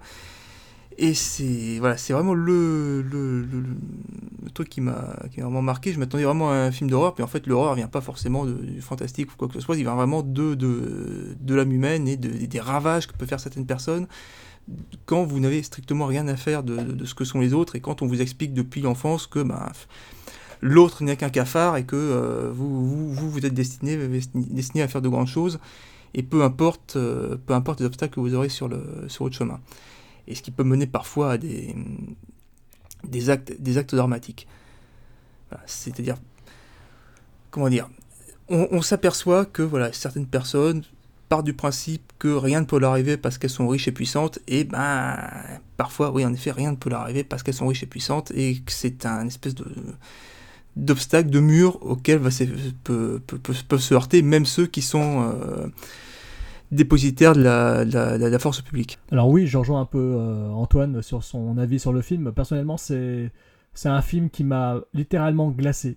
C'est un film pourtant qui se passe dans beaucoup. On n'est plus dans la claustrophobie du premier, mais on est carrément dans la blancheur, dans la clarté, et ça sera encore accentué dans le troisième épisode euh, pour d'autres raisons qui sont assez amusantes d'ailleurs. Mais dans celui-ci, on est déjà plus dans la lumière. Et euh, ça n'en fait pas moins que le film est peut-être un des plus durs de la saga. Euh, c'est d'une méchanceté, d'une cruauté. Euh, personnellement, je, crois que c'est celui qui me plaît le plus parce que l'intrigue déjà est puissante. euh, la méchanceté des jeunes dans la première, dans, les flashbacks, dans le passé, me rappelle, voilà, ça, ça fait écho avec mon vécu et ce qui fait que je suis à fond dans ce qui se passe dans le film et ce qui fait que ça me perturbe d'autant plus. Et ce qui se passe aujourd'hui est également les conséquences de cette cruauté du passé et on voit combien cela peut faire du mal, combien cela a pu faire souffrir tant de gens et combien ces salopards d'hier sont toujours les salopards d'aujourd'hui, comme quoi en fait on n'apprend pas de ses erreurs, on n'apprend pas de sa crasse et que des fois le karma, ben putain de karma il ne fait rien quoi. Et euh, le film euh, montre totalement ça et montre à quel point ça peut faire du mal et à quel point quand on a fait du mal à quelqu'un, là, et ben le retour de bâton dans la gueule peut être douloureux. Alors non seulement les acteurs sont oufissimes, euh, personnellement je les trouve tous excellents, et notamment surtout le personnage de salopard masculin que l'on connaît tous pour l'avoir vu jouer Eon Greyjoy dans Game of Thrones, c'est Pilou Asbaek, hein, l'acteur danois, euh, qui a joué également dans, dans Lucy et dans Ghost in the Shell, euh, tous les deux avec euh, Scarlett Johansson. Il incarne un personnage d'une telle saloperie, mais il est tellement immonde et pourtant il le joue tellement bien. Il a un côté très charismatique et en même temps c'est une grosse ordure. On pourrait le comparer avec le personnage du troisième épisode qui est quasiment similaire, mais pour d'autres choses. Je trouve qu'il y a une complémentarité, il y a une certaine dualité. Dirait que c'est deux visages différents du même personnage. C'est assez intéressant. Je trouve que les deux, et- les trois sont assez intéressants pour ça, par rapport euh, à incarna- l'incarnation du mal qu'il y a dans les films. Et face à cet acteur, on a euh, Danica Kursik, qui est une actrice danoise aussi, euh, qui joue le rôle donc euh, d'une euh, d'une victime entre guillemets ou d'une d'une ancienne acolyte victime et qui est euh, donc euh, dans le présent, dans le temps présent, euh, totalement euh, méconnaissable, euh, enlaidie au possible. euh, et elle fait, elle livre une performance complètement oufissime et très dérangeante, euh, pas loin de, ces actrices euh, très bankable comme euh, Charlize Theron ou Nicole Kidman quand elles s'enlaidissent pour les rôles de polar de femmes monstrueuses comme dans Monster et plein d'autres films. Vous voyez ce que je veux dire hein. C'est-à-dire que voilà, euh, d'après les photos que j'ai vues, c'est une femme plutôt, plutôt belle et en fait là dans le film elle, fait tout pour faire peur quoi et, ça passe totalement. Euh, le film, euh, voilà, là je, je m'appesantais beaucoup là-dessus, mais évidemment le duo de, nos héros est toujours aussi formidable. Surtout que là l'intrigue est tellement puissante, elle est tellement forte qu'en fait, ben le film dure plus de deux heures et en fait on voit pas les deux heures passer. Ça va à un rythme de fou. les flashbacks sont très tétanisants. l'intrigue avance quand même assez rapidement. Et en fait, euh, c'est tellement plein d'immoralité qu'en fait on est très très très euh, pris dans l'intrigue. Le- leur troisième acolyte euh, apporte un peu de peps, mais c'est vrai qu'elle est beaucoup plus lisse que les deux héros principaux, mais, elle apporte un petit peu de peps et d'énergie. Je pense que ça, le personnage féminin s'en sortira mieux dans les épisodes suivants. Mais voilà, donc, en tout cas, voilà, on suit quand même l'intrigue avec passion, on est pris dedans, et surtout le film est riche en scènes choc, quoi. C'est ça que je retiens. Le premier, euh, on avait un petit peu, c'était les prémices, mais je trouve que celui-ci euh, en livre beaucoup plus. Il y a des moments qui sont assez tétanisants, euh, des, il y a des scènes qui sont très marquantes, il y a des très très beaux moments aussi où euh, d'ailleurs le réalisateur a vraiment voulu accentuer sur la lumière, sur le côté très aéré de sa mise en scène. On le sent beaucoup euh, quand il filme un baiser, quand il filme euh, les jeunes dans le, quand ils sont jeunes et tout, il les filme en direct des images très très belles, très champêtres, etc. Mais en fait, la beauté glacée du paysage, la beauté glacée de ces personnages avec leurs beaux costumes traditionnels de, de jeunes d'un internat, de pensionnaires, euh, est complètement euh, détruite en fait par euh, la méchanceté, et l'immoralité dont ils font tous preuve quoi. Et c'est ce qui rend le film vraiment fascinant. Je trouve que le film est vraiment fascinant sur la sur l'âme humaine, sur la méchanceté, la cruauté. Et, pour moi, ce film est une, bah ouais, franchement, pour moi, c'est une tuerie quoi. Donc donc voilà, j'ai vraiment adoré ce film. Je suis pas vraiment d'accord en fait avec vous, mais pas, enfin pas forcément. J'ai bien, j'ai beaucoup aimé le film. hein. Il y, a, y a plusieurs éléments. alors quand tu dis que c'est très, euh, très, euh, comment dire, euh, aérien, très blanc, etc. Oui, mais ça c'est effectivement dans toutes les scènes en fait qui, qui se passent dans le passé. Effectivement, t'as dit quand ils sont jeunes. Tout le reste du film est ultra sombre. Donc là, par contre, ce que moi j'ai, c'est pour ça que je voudrais, enfin, je voulais juste faire un point là-dessus, c'est que le film n'est pas aérien, blanc, euh, lumineux tout le long. Au contraire, il y a cette dualité entre les scènes où on les voit quand ils sont jeunes et où on voit en fait que c'est des, des, enfoirés.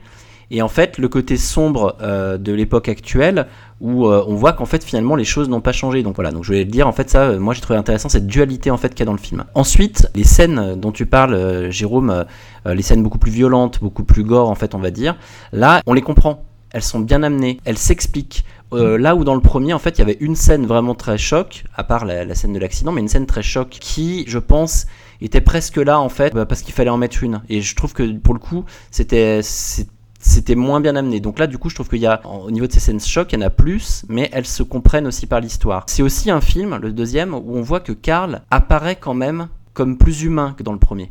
Karl essaye de l'aider.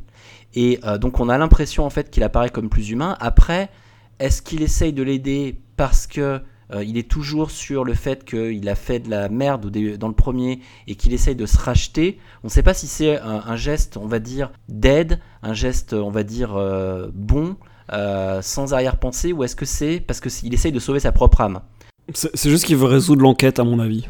Oui, alors peut-être, ouais, t'as peut-être raison, il y a peut-être ce que de côté... sauver la nana. Il y a peut-être ce côté, effectivement, euh, je, veux juste résoudre l'enquête, et en fait, au final, euh, la façon dont c'est montré dans le film est quand même intéressante parce que on peut quand même se poser la question, parce que euh, il, prend quand même beaucoup de temps, elle le frappe très durement, elle l'attaque violemment, et pour autant, il continue. Donc, effectivement, on peut le voir de, de- de deux façons. C'est soit il a vraiment envie de l'aider pour l'aider elle ou pour s'aider lui, soit il a juste envie effectivement de résoudre cette enquête, et ce qui se comprendrait aussi par rapport au fait que, euh, je sais pas si vous avez fait attention, mais euh, que ce soit à la fin du premier ou à la fin du deuxième, euh, il termine toujours en charpie. hein. Au fur et à mesure des, des épisodes, c'est toujours en fait un petit peu un leitmotiv. Et ça, c'est propre à pas mal de polars. hein, je me rappelle bien, on voit souvent Oui, le personnage oui. euh, policier principal ou l'enquêtrice.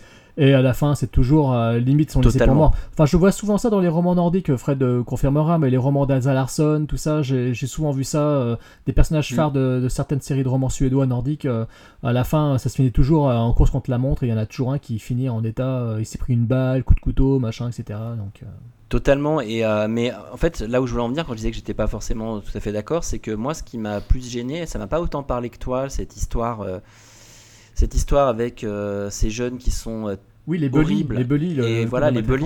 En fait, pourquoi ça m'a pas autant parlé, c'est parce qu'en fait, je, c'est un sujet qui m'intéressait quand j'avais un certain âge, et j'ai l'impression de l'avoir déjà vu plein de fois. J'ai l'impression de l'avoir déjà vu traité plein de fois. Maintenant, c'est intéressant dans ce film-là. Je trouve que je, je, je le reproche pas, mais ça m'a pas fait le choc. Euh, ce sujet-là, soit je l'ai jamais vu, soit il est traité d'une façon tellement particulière que il est juste très bien traité. Mais euh, ça m'a pas autant, je pense, transporté en fait que toi ça a pu te transporter. Donc en fait, pour, pour résumer, euh, j'ai euh, j'ai beaucoup aimé le film, vraiment. Mais j'apportais ces quelques nuances parce que je trouve que le super vilain, parce qu'ils sont deux, enfin ils sont trois, enfin et après deux, mais en fait il y en a un vraiment qui sort du lot au, au final. On dirait d'ailleurs DiCaprio, en- enfin, il, a une gueule un peu à la DiCaprio à certains moments, je sais pas pourquoi, mais enfin avec ses petites lunettes là, enfin bref, j'ai- l'impression d'avoir vu DiCaprio à un moment donné avec cette, cette sorte de tête. Bah, en même temps, c'est pas loin. Le personnage s'appelle Ditlev. Donc, Ditlev, Oui, bon, d'accord. Bref, c'est des fois on a des fois on a des comme ça. euh, vous allez voir le film, vous allez vous dire que en fait, euh, il a absolument pas la gueule de DiCaprio. Peu importe. En fait, ça m'a. Je ne sais pas. euh, J'avoue que j'ai été euh, beaucoup plus perturbé euh, par le, le personnage en fait dans le dans le troisième.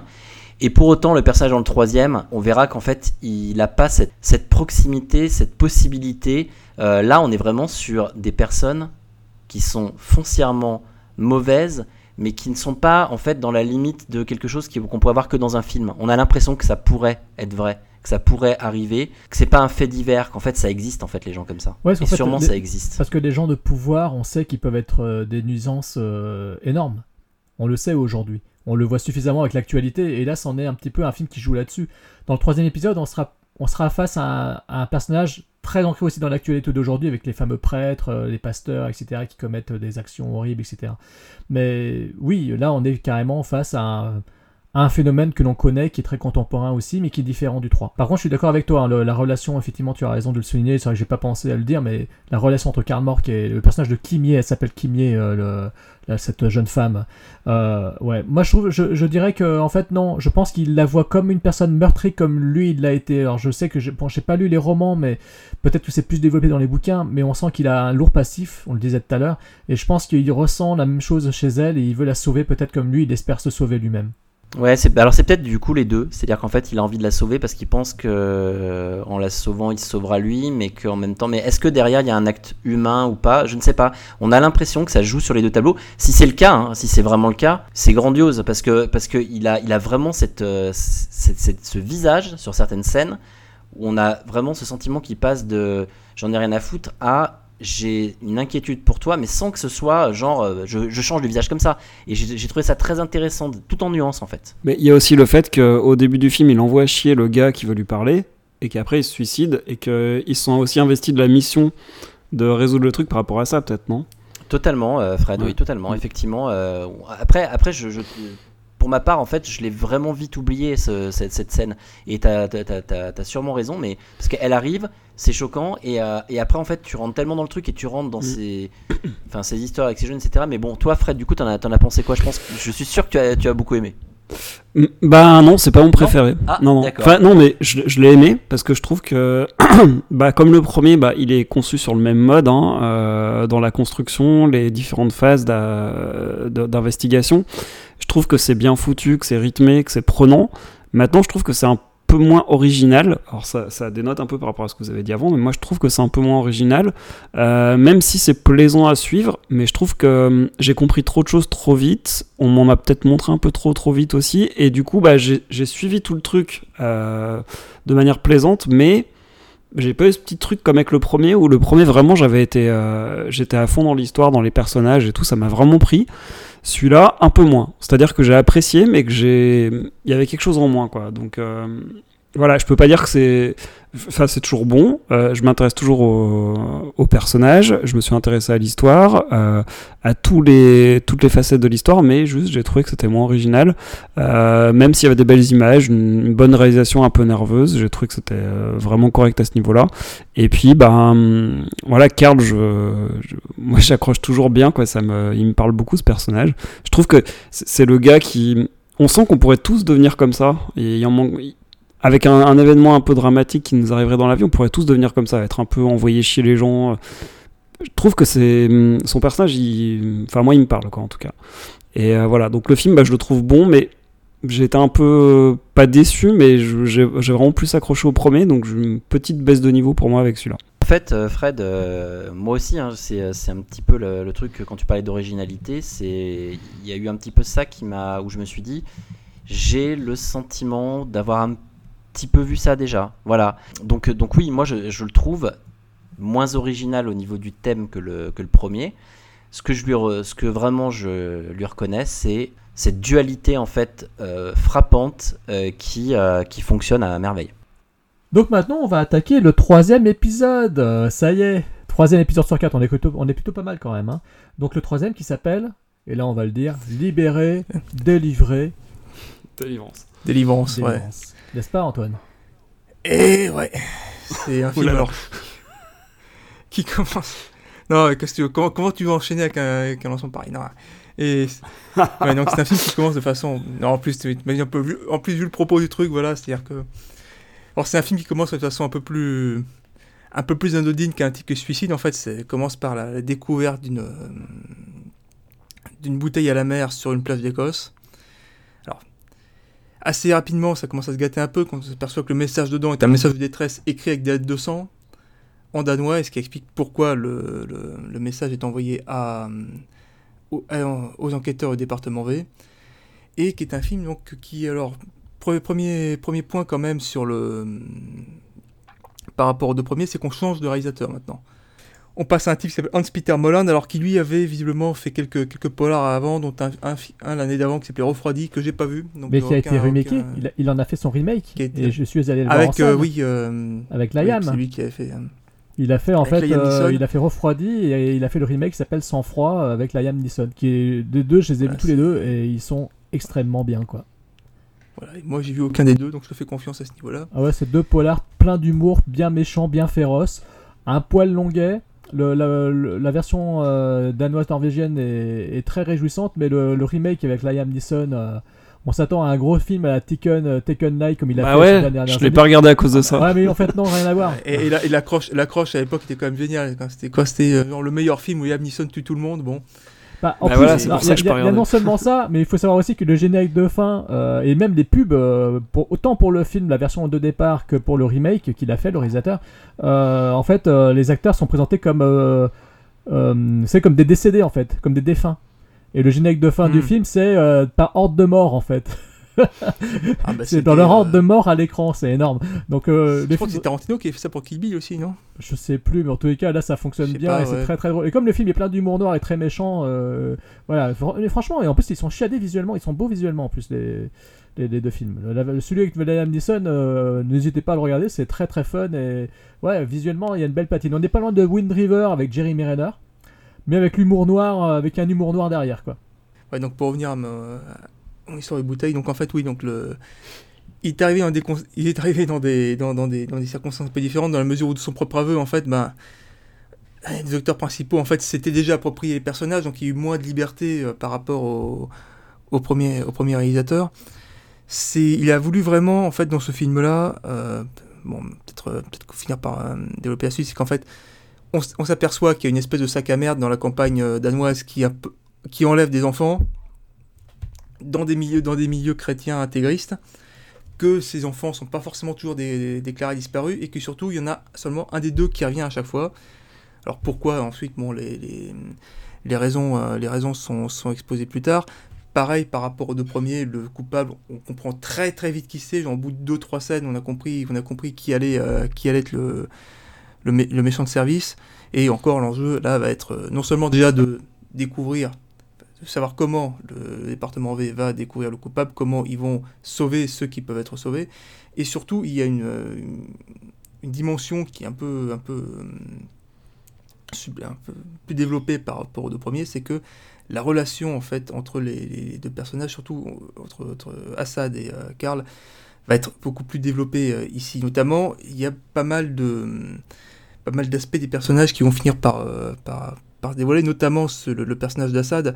C'est-à-dire Assad, c'est un type qui en fait euh, déjà déjà dans les premiers deux, premiers euh, films était vivement victime de certains préjugés, de certains certains rejets par rapport à ses origines. Hein. C'est-à-dire que Assad à l'origine est d'origine syrienne et là il prend assez fortement dans la gueule pendant tout le film le fait que bah, il n'est pas pas norvégien de de base.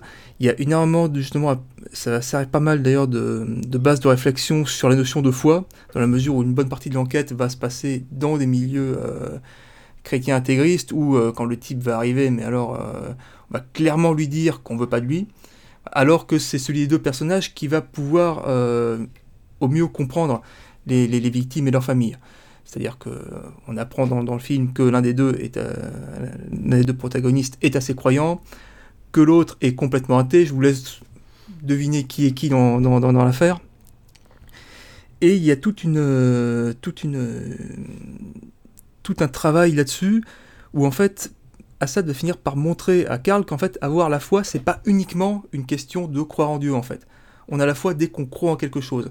Et c'est, il va, il va un peu dans ce film modifier la, la, vision du monde que peut avoir euh, que, peut avoir Karl. Le réalisateur disait en fait qu'il voulait faire de d'Assad un peu comme un chien guide d'aveugle pour, euh, pour Karl, en fait, un, type qui va lui montrer qu'en fait bah, le, le monde n'est pas aussi noir, non seulement pas aussi noir qu'il le pense, mais pas aussi noir qu'il souhaite le penser. Et c'est vrai que c'est la... On, voit déjà dans les, dans, les premiers, dans, les premiers, dans les premiers films euh, Karl évoluer un petit peu. Là, on voit qu'il arrête de d'être cette espèce de d'être complètement nihiliste et, euh, et un peu insupportable par moment, et il commence un petit peu à devenir humain. Et pour qu'il devienne humain, il a fallu que Assad devienne euh, ce soit le, le, le, soit le, soit pour deux pendant, pendant, pendant un bon passage, euh, une bonne partie des films. Et c'est voilà, c'est une c'est l'amorce en fait d'une de, certaine évolution de la part des, deux personnages.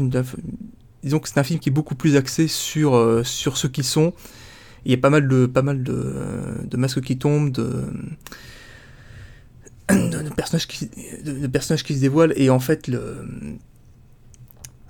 Voilà, c'est un. Comment dire J'y arrivé. Disons que c'est un. Putain, je suis arrivé, sérieux. Euh, disons que, disons que ce, voilà, c'est un film qui est plus, qui est moins une enquête policière qu'une qu'une qu'une quête d'identité en fait euh, sur certains aspects. En fait, euh, le film se révèle plus un drame qu'une intrigue criminelle. J'ai l'impression. C'est-à-dire que. Bah, c'est un peu ça en fait. C'est un peu ça. Alors il y a une intrigue criminelle quand même. Hein. Il y a quand même, euh, il y a quand même des enjeux assez costauds. Mais c'est vrai que moi, ce qui m'a surtout marqué, c'est l'accent mis sur, les personnages, sur leur cheminement intérieur, surtout que bah, là, on parle, on parle quand même de, de foi religieuse, qui est quand même le cheminement intérieur ultime, en fait. Oui, alors ça, je suis entièrement d'accord. Après, euh, c'est le premier où il y a une vraie scène d'action une vraie vraie scène d'action ah euh, avec pour le moi, train. Pour moi, il y avait ah. ça aussi dans le dans l'épisode 2, notamment dans, la, dans la, partie finale, euh, dans la partie finale, un peu de track. Euh. Ouais, mais c'est de la track en fait. Mais là, t'as vraiment une scène d'action, sauter d'un train. Enfin, je sais pas, je veux dire, c'est quand même là, tu te dis tiens, t'es quand même un peu dans je sais pas, j'ai trouvé que voilà. Et puis surtout dans, dans cet épisode-là, effectivement, ça rejoint bien en fait ce que dit Antoine. Euh, ça y est, là, on, allume, on allume les lumières. C'est-à-dire qu'en fait, on est dans hmm. une campagne magnifique. Hein. Enfin, c'est, moi j'ai trouvé visuellement c'est bluffant hein, quand on arrive euh, Bah, ça, sur cette petite ça contraste pas mal d'ailleurs avec euh, l'horreur de ce qui se passe en fait. Mais vous avez vu ce qu'il dit ouais. en fait, euh, le réalisateur, euh, on lui demandait en fait au départ le scénario devait se passer à l'automne, c'est-à-dire avec les, les feuilles marron, etc. Il le dit oui lui-même. tout à fait Et en fait, euh, il a préféré le faire en sorte que ça se déroule au printemps, d'où le fait qu'on voit de beaux champs de colza, tout lumineux, tout jaune, tout brillant, enfin tout est lumineux. mais hein. en fait en fait c'est euh, enfin moi je trouve que du coup c'est ce qui rend tout logique dans ces quatre films c'est-à-dire que euh, le premier on est enfermé. Le deuxième on n'est plus vraiment enfermé on est en- encore à l'intérieur. Le troisième on a ces champs on est à l'extérieur. Et le dernier si vous ferez euh, vous verrez vous verrez mais si vous avez bien fait attention on n'est plus jamais dans pratiquement à part une scène je crois ou deux euh, dans le commissariat. C'est-à-dire qu'en en fait on s'échappe et ces deux êtres en fait qui trouvent leur voie et ce que je- ce qu'a dit Antoine Mais- est, est parfait Mais c'est qu'en fait je juste Attends, deux secondes. Non, ouais. excuse-moi. Parce qu'en fait, ce que tu viens de dire là, c'est intéressant parce que dans le quatrième, on essaie de ré- récupérer des personnages et de les enfermer. Oui, à nouveau. Mais et, et pour, et, pour, et pour autant, euh, dans le quatrième, euh, c'est peut-être celui où il y a au total, euh, si tu regardes la totalité, tu as pratiquement le plus de scènes d'extérieur. Alors il y a des scènes qui se passent sur un bateau, etc., mais des scènes d'extérieur, des, vrais, euh, des vrais à l'air libre. Et, euh, et donc je trouve que bah, là, c'est un parti pris euh, déjà au niveau euh, décor qui est, euh, extrêmement bon au niveau du, du réal. Euh, la scène d'action dans le train, je la trouve plutôt très bien par rapport au calibre de ce type de film. euh, je la trouve plutôt réussie. Euh, Ryan Gosling joue très bien aussi dedans, parce qu'il faut faut quand même le dire. hein, il a quand même un petit air de Ryan Gosling, notre euh, notre euh, bad guy qui, est vraiment glaçant. hein. Franchement, il, a tellement une tête de psychopathe. On lui donnerait le bon Dieu sans, bon Dieu sans confession, justement. Et en même temps, c'est c'est la pire des, des horreurs. Et puis, c'est un film qui fait appel aussi à plein de, comme disait Jérôme, plein de choses en fait qui sont quand même euh, des, éléments en fait d'actualité, euh, notamment euh, concernant en fait l'Église, etc. Du coup, du coup, je trouve que pour moi, c'est un des, c'est un de ceux qui est le, le plus intéressant au niveau de de son homogénéité en fait et c'est celui sur lequel en fait les, les deux protagonistes comme le disait en fait Antoine partent enfin sur une voie c'est à dire qu'en fait aider comme tu parlais du chien d'aveugle je trouve que c'est c'est une, euh, c'est une belle, euh, une belle euh, métaphore. Et donc je trouve qu'en fait là, leur relation, elle est touchante, même si Karl, en fait, on a envie de le buter parce qu'en fait, il est tellement braqué en fait dans dans ses convictions, comme quoi on peut pas croire, on peut pas croire, on peut pas croire, c'est pour les, c'est pour les faibles, voilà, il en a rien à foutre. Que du coup, on voit que ça va être très compliqué quand même. Film, moi, personnellement, peut-être celui que j'ai préféré parce que pas forcément pour l'histoire, c'est pas pas la question de l'originalité ou quoi, mais euh, par rapport en fait effectivement à, au, au fait que c'est, je sais pas, il y a un peu de tout en fait dedans. C'est peut-être le, moi je trouve le, le plus réussi de façon globale en fait des, des quatre. Eh ben écoute, euh, oui, c'est un avis qui le tient. non, je blague. Euh, donc euh, oui, je suis totalement d'accord avec toi. Euh, totalement d'accord avec toi sur pas mal de choses. Effectivement, il y a une belle mise en scène, il y a un côté très très lumineux, ben, un peu comme la foi. hein, un peu, on parle beaucoup de la foi dans le film, hein, de croire. le thème, le, thème est omniprésent dans le dans le métrage.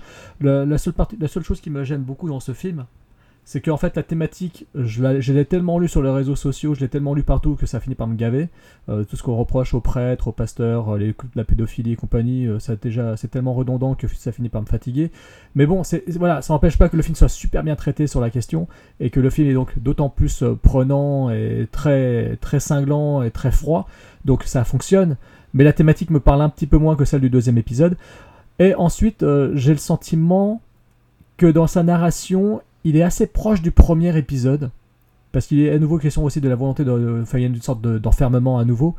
Et notamment dans la dernière partie, je trouve qu'on est assez. C'est une sorte de remake du premier, mais en mieux réussi. Hein, euh, la partie finale, j'entends.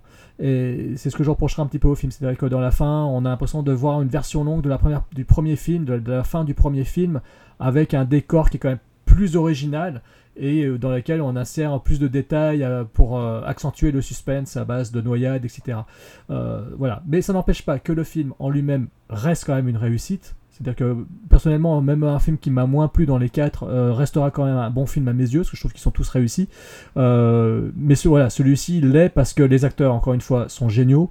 Face à eux, ils ont peut-être, comme dans le deuxième épisode, un bad guy qui est qui propre sur lui, mais qui est une abomination à l'intérieur. Et je trouve que l'acteur l'incarne parfaitement. Il a une froideur, il a, en plus, il est, bel homme, euh, et il porte bien sur lui. Il a une façon de parler, l'acteur, le comédien, en tout cas en version originale, euh, qui est très clean, qui est très nickel, qui est très.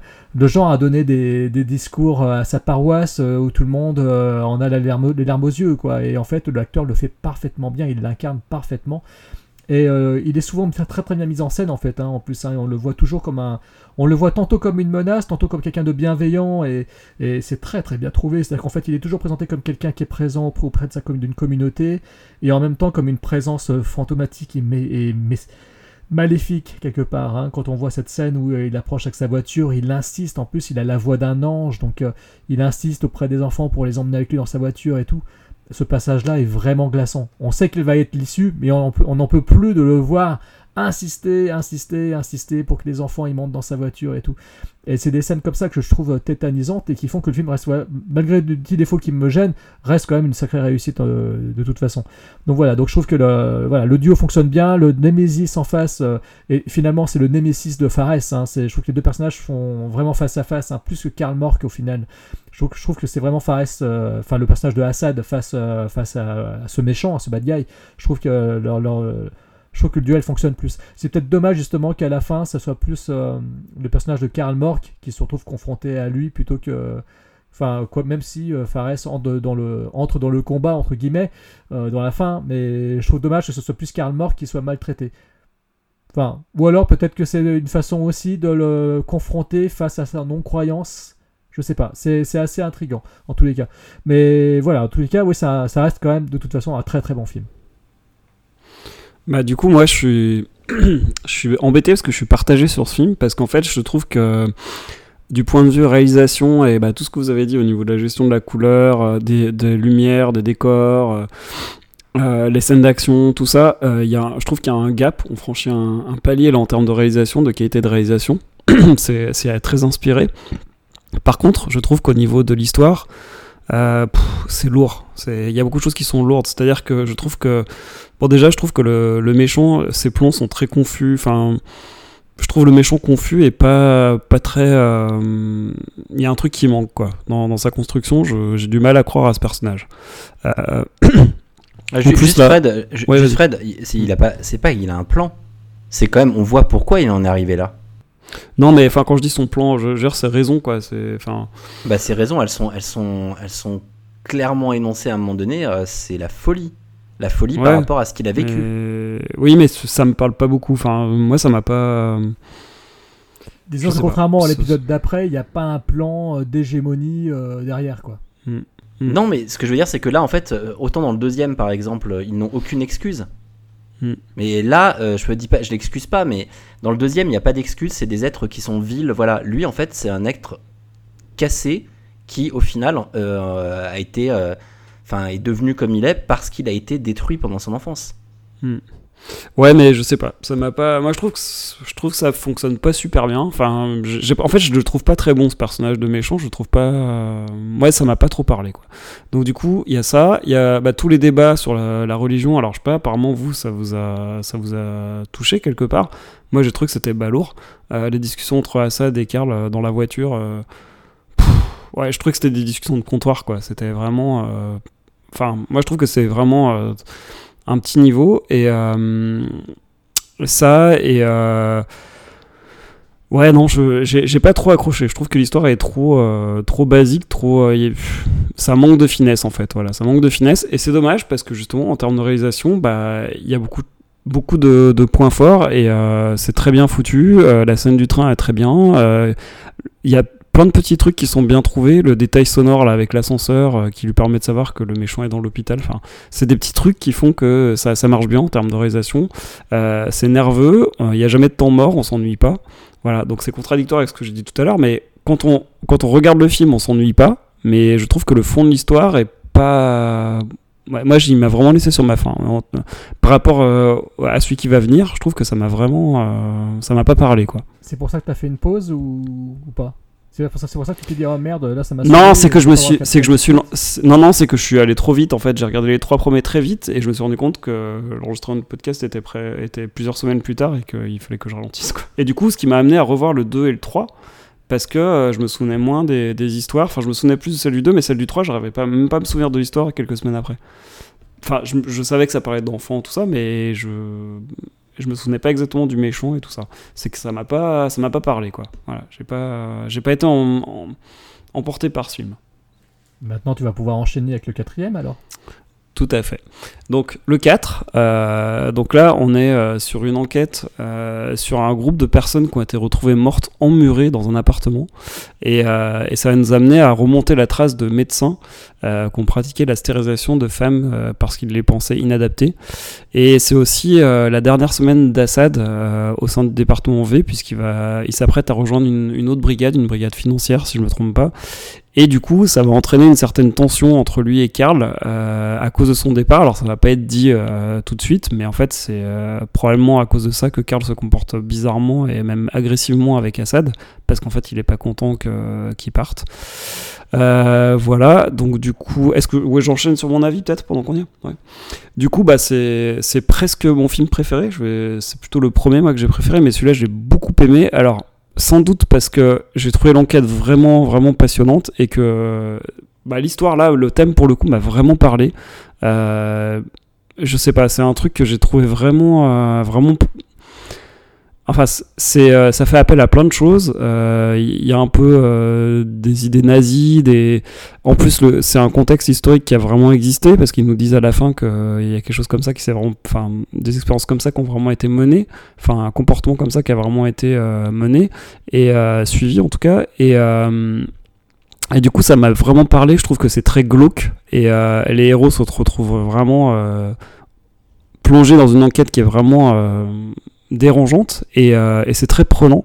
Et je trouve que c'est euh, ouais, c'est vraiment ça, change. Je trouve qu'il y a vraiment un- une grosse différence par rapport à l'histoire du 2 et du 3, même si celle du 2 euh, elle est vraiment pas mal, mais celle du 3, moi j'ai trouvé un ton en dessous. Bah là, on remonte carrément d'un cran. Et quand j'ai terminé ce film là, je me suis dit, bah alors peut-être que finalement c'est le meilleur, mais le premier, comme c'était la découverte, bah, je- j'en garde un, très bon souvenir par rapport à ça, sans doute. Et par contre, ce qui est sûr, c'est que à la fin, bon, j'avais pas le temps de lire les livres avant l'enregistrement du podcast, mais par contre, là, maintenant qu'on a terminé, euh, je vais en lire un, au moins un, euh, après avoir vu les films, parce que vraiment, si les histoires sont aussi bonnes dans les prochains, euh, j'ai envie de, de voir comment c'est dans les romans avant de regarder les prochains films. Alors, il faut quand même préciser qu'il y a un changement de réalisateur pour ce quatrième film. hein. le précédent, c'en était un autre déjà, et celui-ci, c'est Christopher euh, Boé, Boé, je sais pas comment ça se prononce. Euh, Je voulais te laisser prononcer voilà, donc en fait, et en plus de ça, c'était également euh, pour tous. Ils savaient pour tout le monde, c'était euh, la fin de, de la production de- des quatre films qui avaient été lancés par Zentropa. Donc il y avait quand même quelque chose et il fallait pas qu'il se, il fallait pas qu'il se plante. Le réalisateur euh, a dit en interview qu'il avait conscience qu'il y avait euh, quand même un gros poids sur ses épaules et que surtout la, productrice au sein de Zentropa, euh, Louise euh, Vest, euh, il savait que c'était elle qui était euh, finalement la plus affectée parce que sur la franchise, bah, c'est celle qui a travaillé le plus euh, dessus au final. Euh, euh, C'est elle, c'est celle qui a travaillé sur tous les films, etc. Donc euh, il savait qu'il avait un énorme poids là-dessus, et donc euh, il était quand même un petit peu euh, mis en danger euh, par tout ça. Donc, euh, donc voilà. Et euh, bah, je, je voulais juste ajouter ça. Et donc, euh, bah, Tony, toi, qu'est-ce que tu as pensé du film alors? Alors perso, euh, je pense que le film fait presque deux heures. hein. Euh, donc c'est le plus long, je crois, hein, de tous. Euh, Il y a une heure et demie qui est vraiment euh, top. Il y a une demi-heure à la fin qui est, à mon sens, euh, le ratage en fait du film. C'est-à-dire que tout ce qui se passe dans l'hôpital à la fin, vraiment, c'est insupportable en fait. Enfin voilà, j'ai pas du tout aimé. Et c'est dommage parce que tout le reste du film, j'adore. Donc je suis un petit peu partagé. Mais voilà, ça c'est mon premier ressenti vraiment à, vif. Après, le fait qu'effectivement ils utilisent une histoire, quelque chose qui est, qui est arrivé, effectivement, je trouve ça. Je trouve ça assez intéressant parce qu'en plus c'est un truc dont j'avais jamais entendu parler. Après je suis allé un peu me documenter et effectivement c'est ça a existé et franchement c'est un peu glaçant quoi quand on sait euh, enfin quand on sait ça je me dis mais putain c'est enfin donc c'est une super bonne idée je trouve d'avoir euh, d'avoir euh, repris effectivement ça parce que autant c'est sûrement connu dans les pays dans le pays d'origine mais euh, je veux dire je pense que nous aucun de nous n'avait entendu parler de ça hein. je... Non, non, non. Voilà. Donc ça, c'est vraiment bien. Après, j'a- j'adore le fait qu'on parte plus en extérieur. Je le trouve aussi beau que le troisième, c'est-à-dire qu'au niveau de la réalisation, euh, là, les deux derniers sont euh, largement au-dessus des deux premiers, même si j'ai un, un petit faible quand même pour les, les scènes de flashback du, euh, du 2 qui sont, je trouve, magnifiques en termes de... même si des fois on n'aime pas trop la lumière trop blanche et tout ça. Donc voilà, après, je trouve qu'on met trop de temps quand même au niveau de Karl dans sa façon de, de se rapprocher de, de Assad. Et, enfin, c'est un peu ce qui me gêne à la fin, c'est c'est qu'en fait, euh, du coup, il met, il met quand même un petit peu trop de temps. Enfin, on voit que une main lui est tendue, puis finalement, il finit par tendre la sienne. Mais euh, je veux dire, bon, c'est le, le les derniers plans, donc c'est quand même intéressant à ce niveau-là, mais ça met un peu de temps. Et en fait, vraiment, je pense que ouais, le, film est plombé à partir du moment du bateau. C'est-à-dire qu'en fait, à partir du moment où euh, on a déjà tout le dénouement, c'est déjà tout, euh, qui retombe sur, euh, sur, euh, sur euh, donc, euh, la femme qui est à l'origine en fait de, de tout ça, et qu'après il se retrouve dans l'hôpital, je trouve qu'il y a un énorme problème en fait dans le film. Euh, ce faux euh, policier euh, dont on- auquel on croit absolument pas, ce, cette sorte de, bagarre quand il quand il va bousculer en fait le le, fou, furieux. euh, Enfin, je sais pas. Je, voilà. Donc moi en fait, je suis déçu parce que J'aime le film, mais c'est dommage parce que ces 30 dernières minutes, je sais, sais pas quel est votre sentiment, mais moi, elles m'ont, elles m'ont gavé quoi à la fin. Et donc ça, c'est, donc ça m'a laissé une image un peu moyenne en fait, euh, euh, alors que ça aurait dû être en fait l'apothéose en fait. Et toi, Antoine? Ouais, moi je suis assez mitigé aussi en fait sur ce, sur ce film. C'est-à-dire, il, il commence pas mal, hein. en plus il y a des momies, tout ça, moi qui suis archéologue à la base, ça me parler, tu vois. Mais c'est vrai que je- ce qui m'a ce qui m'a chiffonné, c'est qu'en fait, il. T'es pas informaticien, toi? T'as pas fait un bouquin Moi, je crois que euh t'étais écrivain. Ah, commencez pas avec ça. commencez pas avec ça. Mais la. Putain, j'arrête tout, moi, avec ces conneries. Non, euh, techniquement, je suis. Une horreur. On est tous en train de fondre là, c'est terrifiant, la chère auditeur. On est. Disons que voilà, le, film commence de façon assez intéressante. Mais en fait, ce qui me chiffonne, c'est que bah, il est trop long. En fait, il est trop long, surtout, ils mettent quoi Une heure, une heure dix à te, placer un rebondissement de dingue que tu comprends en fait au bout de 20 minutes en fait. C'est-à-dire que je vais pas forcément rentrer dans les détails, mais enfin, c'est-à-dire qu'il y a. Voilà, il y a, y a un personnage qui n'est pas celui qu'il est, et ça, on s'en on, rend compte, rend compte dès le début, dans la mesure où ça, ça n'aurait fait aucun sens sinon, quoi. Et c'est pareil, je suis assez d'accord avec Tony, c'est-à-dire que la scène de, de, l'hôpital, elle est pas forcément, pas forcément euh, ignoble, mais c'est vrai que c'est pareil, elle est, elle est un, peu trop, un poil trop longue, un poil trop alambiquée. C'est d'autant plus dommage qu'en fait, c'est un passage où, euh, là, je parlais de l'évolution du personnage d'Assad dans, le- dans le troisième, là, c'est carrément lui le, le héros du film, en fait. Parce que, pareil, sans spoil, c'est le, le- en se développant, le film va quand même toucher euh, personnellement Assad, vu que euh, il, va, il, va, il va être concerné parce que une- une- une- quelqu'un qui connaît va être euh, victime des, des, des, des salopards en chef. Et Ouais, c'est peut-être un peu une facilité, ça, d'ailleurs. ouais. Ouais, c'est lui, lui qui va prendre les choses en main à un moment où Karl Marx, c'est pareil, on vous expliquera pas pourquoi est plus forcément en état d'enquêter sur quoi que ce soit. Et ouais, non, il y a, certaines scènes qui sont pas forcément, pas forcément super, euh, super bien amenées. Ouais, la scène du bateau aussi, où tu comprends pas très bien les motivations de, de, certains personnages, notamment un qui s'aborde complètement, tu comprends pas très bien comment ni pourquoi. Alors, euh, moi je veux bien comprendre le principe du ouais, c'est un personnage torturé, mais là, bon, ok, très bien. Il n'y a pas de souci, c'est comme quelqu'un qui est censé rester lucide dans ces, dans, ces moments-là. Donc voilà, c'est un film que j'aime beaucoup sur certains plans, mais que je trouve assez, assez, assez fourré sur, euh, sur d'autres et que je vais garder essentiellement parce que justement le personnage d'Assad prend une dimension et que c'est un personnage que j'ai beaucoup aimé ben, pendant toute cette, euh, toute saga, mais c'est vraiment le, le principal, euh, le principal intérêt de ce film, on va dire. Bah moi je l'ai beaucoup aimé. je l'ai beaucoup aimé parce que euh, dès la découverte des momies, et pourtant je suis ni informaticien ni archéologue, j'étais pris un petit peu dans le délire macabre du film. Voilà, en fait l'intrigue est assez pesante. Là aussi, on a de nouveau des tarés, on a une sorte de docteur Mengele euh, euh, bis, on n'est pas loin de, ces garçons venus du Brésil, le film de Schaffner là. Et c'est vrai que voilà, le, personnage de ce médecin affreux avec cette, en même temps un peu gourou d'une sorte de secte où ils sont tous un peu dans le même délire. Ça m'a fait penser aussi au film euh, euh, Anatomie 1 et 2, les deux films, euh, les deux films glaçants allemands qui avaient surfé sur la vague de post-scream. Je sais pas si vous les avez vus. ils sont de Stefan Ryzowitzki, qui est un réalisateur maintenant. Il a réalisé La Vague aussi, qui est connu en Allemagne. Et voilà, c'est des films un peu comme ça. C'est des films un peu glaçants qui parlent de la médecine et qui parlent de l'hégémonie, de comment on peut faire en sorte qu'une qu'une race s'éteigne quelque part, euh, parce que ça parle un peu de ça aussi. Et tout ça est assez, euh, et tout ça euh, compose une sorte de partition très très noire, très sinistre, et finalement très proche un petit peu de cette montée aussi du néofascisme, du néonazisme qu'il y a dans certains pays nordiques. Donc on n'est pas loin un peu de tout ce, de, de tout ce qui est contemporain aujourd'hui et je trouve que le film le démontre assez bien. Après, oui, effectivement, je crois qu'ils ont péché de ils ont fait ils commis un péché de gourmandise, c'est-à-dire que là, c'est trois ans après le, troisième épisode, parce que c'était pour le premier, c'était délivrance, euh, miséricorde, c'était en 2013, profanation 2014. Délivrance 2015, euh, et là on est dans Dossier 64, je sais même pas d'ailleurs si on a cité le titre du film, c'est Dossier 64, et là on est en 2010. je, l'ai pas fait, pardon. Ouais, il me semble, je viens de réaliser qu'on n'a jamais titré le film, c'est Dossier 64, cher poditeur, et donc là c'est le dernier, donc trois ans après, alors que voilà, on sait que les films ont eu du succès, et c'est celui qui veut peut-être être le plus Grenouille qui a mangé un bœuf, euh, film hollywoodien. Hein, c'est pour ça qu'effectivement, euh, il est peut-être un peu plus grossier dans ses traits, il est peut-être un peu plus euh, rentre dans l'art, et la dernière partie, effectivement, se veut plus action, avec euh, ce flic qui est en fait un salopard, etc., avec des, du suspense par-ci par-là, etc. Mais il n'empêche que le film n'oublie jamais l'humain, malgré ses gros airs hollywoodiens, il n'oublie jamais l'être humain.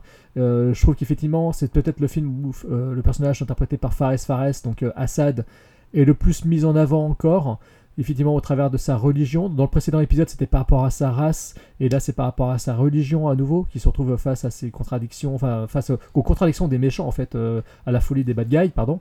Et euh, je trouve que les rapports qu'il a avec la communauté autour de lui, si on s'intéresse un peu plus à sa vie, en fait, on le voit plus dans la vie de tous les jours, ce qu'on n'avait jamais vu, je crois, dans les épisodes précédents.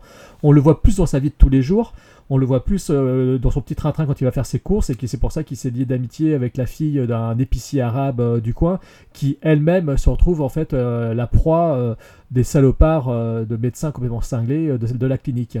Et je trouve que le fait de se pencher un peu sur le personnage de, Assad était une belle idée en soi était une belle idée. Et ce qui ressort aussi de là, de ce de, fait d'avoir fait un focus sur lui, plus, plus imposant que dans les autres épisodes, ça permet aussi de mettre plus en exergue, plus en avant aussi sa relation avec Karl Mork, qui elle aussi est au cœur du film, puisqu'il est question d'une séparation, et que voilà, le suspense est est-ce que la séparation aura lieu ou pas? Bon, bah si vous savez qu'il y a déjà derrière plusieurs romans, vous vous doutez bien qu'il n'y aura pas de séparation, c'est pas un spoil de vous le dire, parce que bon, euh, on sait qu'il y a eu trois bouquins depuis, hein. donc voilà. Mais je trouve que voilà, je trouve que le film a, a certes les défauts euh, de trop vouloir être gros, l'intrigue est plus simple et il est plus grossier dans son traitement, mais la description des personnages est toujours aussi forte, toujours aussi attachante, et euh, on trouve de la lumière dans le cœur de Karl Mork, et c'est ce qui fait que le film se termine quand même sur une note qui est belle, une note qui est plutôt belle, et euh, voilà. Et puis il y a aussi, par contre, oui, voilà, c'est peut-être le film aussi où le personnage de Rose a enfin, on comprend pourquoi elle se fight, elle s'entraîne à se battre avec Assad dans le, troisième épisode. Je crois qu'on la voit s'entraîner, je crois. Parce que là, il y a une scène quand même où elle est mise en avant plus que de raison que par rapport aux autres épisodes. C'est la première fois où on l'a vraiment mise en avant dans une scène entière. Et cette scène-là, personnellement, je l'ai trouvée euh, plutôt réussie. Euh, c'est une scène assez méchante, assez cruelle. J'ai vraiment cru que ça allait mal se terminer. Euh, donc on est pris à la gorge dans la scène. Et là, j'avoue que ça a fonctionné totalement sur moi par rapport à ce personnage qui est totalement effacé d'habitude et qui, en fait, là, on sent la lutte pour la survie. On sent est, on sent qu'il a on sent qu'elle peut, peut, y passer et qu'elle en est consciente et que donc il faut qu'elle fasse tout pour, pour, survivre et s'en sortir et ça fonctionne totalement sur moi. Voilà, donc malgré le final, comme dit Tony, qui est un petit peu en dessous euh, du reste et qui est donc en dessous des, du final du 2 et du final du 3, euh, je trouve que le film quand même est, vraiment bien et voilà, ça reste donc pour moi un, très bon film. Voilà. Euh, oui, Jérôme, je voulais revenir sur, effectivement la, scène, la scène où, elle se bat. en plus, Là pour le coup ça, moi, enfin je sais, on comprend tout de suite, pourquoi c'est fait. Tout le mal qui est fait à ces femmes, etc. Bah là en fait, euh, on retourne en fait la, situation et ça c'est intéressant. Je trouve pas même pas que ce soit amené de façon trop grossière parce qu'au final, euh, quand on le voit, euh, c'est juste que enfin on se dit bah tiens c'est pas une femme qui est sauvée par un homme, etc. Et du coup ça, ça contrebalance un petit peu tout ce qu'on voit au, au niveau du film. Ça je trouve ça assez intéressant. Après scénaristiquement, le fait d'avoir mis euh, la fille de son ami épicier euh, au milieu de ça, c'est, je pense, c'est une, des- une très belle facilité scénaristique euh, Ouais, qu'on peut, voilà. Mais par contre, je l'accepte dans le sens où ça nous permet effectivement, comme tu disais, de pouvoir voir un peu le quotidien euh, de Assad. Et, c'est- ça qui est intéressant, euh, effectivement, qu'on n'avait pas. Je pense que ce qui était d'ailleurs très reproché, parce qu'en fait, euh, apparemment, dans les livres, c'est beaucoup, quand même beaucoup plus euh, développé, le, on va dire, en tout cas, leur quotidien ou leur, ou en tout cas, la, vie qu'ils ont à côté, en fait, de, de, de- des enquêtes. Donc voilà, donc il y a quand même des bons trucs, mais j'en reviens toujours à trop long. Le personnage de Karl, à mon avis, en fait un peu trop dans le côté, euh, dans le côté, euh, je vais te faire payer le fait que tu partes. Voilà, et en fait tout ça, ça se rejoint, c'est qu'en fait il en fait un peu trop parce que c'est trop long. Et ce film réduit en termes de, en termes de, durée, euh, avec une scène moins alambiquée à la fin, il aurait été vraiment très bon, je pense, haut du panier. C'est ce qui est dommage. Et effectivement, ça rejoint ce que tu disais, Jérôme, du ils ont trop voulu en faire. Bah, c'était le final en fait. Ils ont voulu faire un énorme film pour la fin, tout simplement. Et n'oublions pas, et n'oubli- et- et n'oublions pas le monsieur WikiLeaks. hein. Attends, mais enfin, alors c'est sur ce personnage, ce personnage euh, totalement ridicule, le, le bibendum qui arrive et qui donne des, des- des informations, euh, qui leur donne des rendez-vous. Qui, euh, on, on se demande en fait si son, son personnage est censé être un personnage comique, parce qu'il ou pas, et en fait non, il l'est pas. Enfin voilà. Donc c'est dommage. Il y a quand même des trucs moi qui m'ont un petit peu euh, dérangé. Et en fait, c'est toutes ces petites scènes qu'on enlève. 1h35 de film, et là vous avez un chef-d'œuvre. Voilà, donc quatre bons films, quatre films euh, de qualité euh, différentes les uns des autres pour des raisons toutes différentes selon les, bah, selon, selon nous tous. Donc on va pouvoir donner notre top. Alors ces quatre films, vous pouvez les trouver en VOD, euh, en service euh, vidéo à la demande. Vous pouvez les trouver en vente en Blu-ray en DVD, tous édités chez Whiteside Video. Euh, donc de très belles copies euh, Blu-ray avec euh, des bonus très intéressants. Il y a des interviews de producteurs, des acteurs, des réalisateurs et c'est vraiment très très intéressant sur la genèse des films et tout. On apprend beaucoup de choses et c'est vraiment, vraiment sympa. Donc c'est de très bonnes éditions. Et pour ceux qui ont des noces près de chez eux, bon bah ils ont eu la chance d'avoir pu récupérer le coffret, un coffret regroupant les trois premiers épisodes parce que Noz on a eu euh, on a eu à la vente euh, à des prix cassés effectivement. Donc euh, donc voilà. Mais le quatrième vient de sortir. Donc euh, voilà. Si vous êtes curieux, n'hésitez pas. Et maintenant on va pouvoir donner notre top. Alors qui veut commencer? Juste attends, je- juste est-ce que je peux poser une petite question? Oui.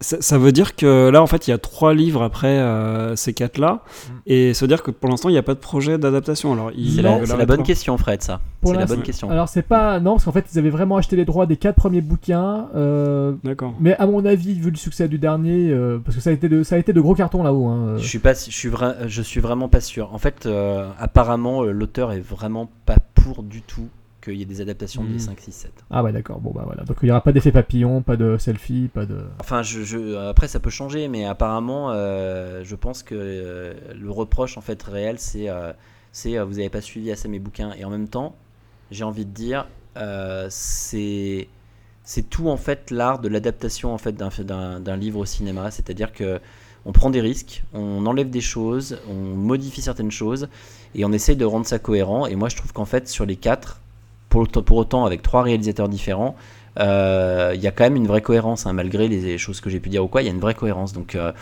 donc c'est dommage. J'espère, j'espère vraiment qu'il y aura une suite. Mais voilà, moi je, vais, je sais que je vais lire le 5 et le 6, Ah, euh, le 5 et le 7, puisque j'ai lu le 6. Voilà. Moi aussi, je vais lire. Alors qui fait son top? Fred, vas-y. Alors, bah moi, en fait, je l'ai un peu dit tout à l'heure. Euh, mes deux préférés, c'est le 1 et le 4. Je vais mettre le 1 avant parce que c'est celui par lequel j'ai découvert. Donc, euh, bon, voilà, je, vais, je laisser dans cet ordre-là pour ces raisons-là. Ensuite, le 2, que j'ai trouvé vraiment pas mal. Euh, et le 3, que, qui m'a moins parlé, en fait. C'est surtout que c'est le, le style de l'enquête en elle-même, hein, l'histoire qui est derrière l'enquête qui, qui m'a moins plu, en fait. C'est pour ça, c'est pas vraiment que le film est mauvais, hein, parce qu'ils sont tous bons, comme t'as dit, Jérôme. Mais voilà, donc ça fait 1, 4, 2, 3. Et toi Antoine? Ouais, 2, 1, 4, 3 à peu près. Mais même si, bon, là, faut s'imaginer que la marge est vraiment très, très, très limitée. Hein. C'est... le, le top est beaucoup moins facile à faire que la dernière fois, on va dire. Ça manque d'un Adelon qui fait des loopings quand même ce coup-ci, ce- cette sélection. Ah bah oui, là, ouais, c'est. Voilà, c'est c'est c'est ce que vous disiez l'autre jour, c'est qu'on a, on a, on a vu de meilleurs films, on s'est beaucoup moins marré par contre.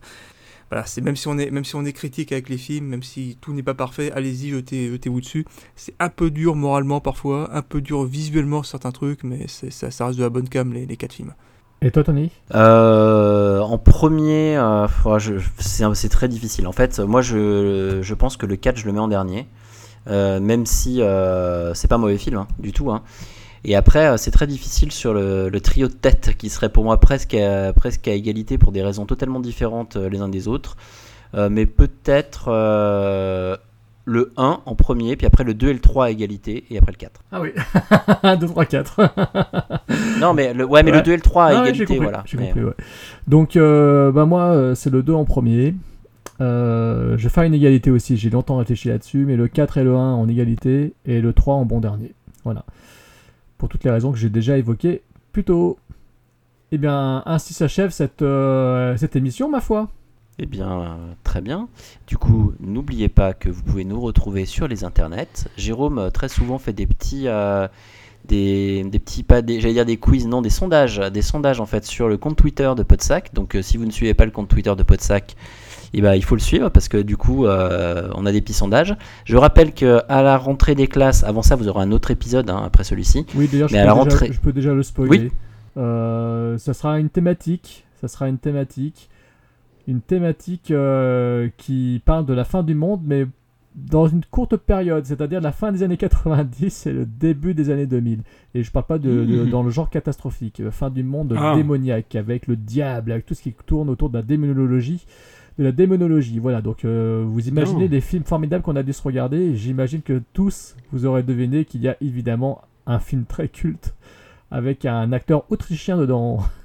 Et n'oubliez surtout pas donc qu'à la rentrée, apparemment, si tout se passe bien, quand je dis à la rentrée, ce sera peut-être en octobre, hein, mais euh, vous allez en prendre euh, plein les oreilles parce que je pense qu'on va avoir euh, quelques épisodes qui devraient satisfaire bah, nos plus fervents auditeurs. Exactement.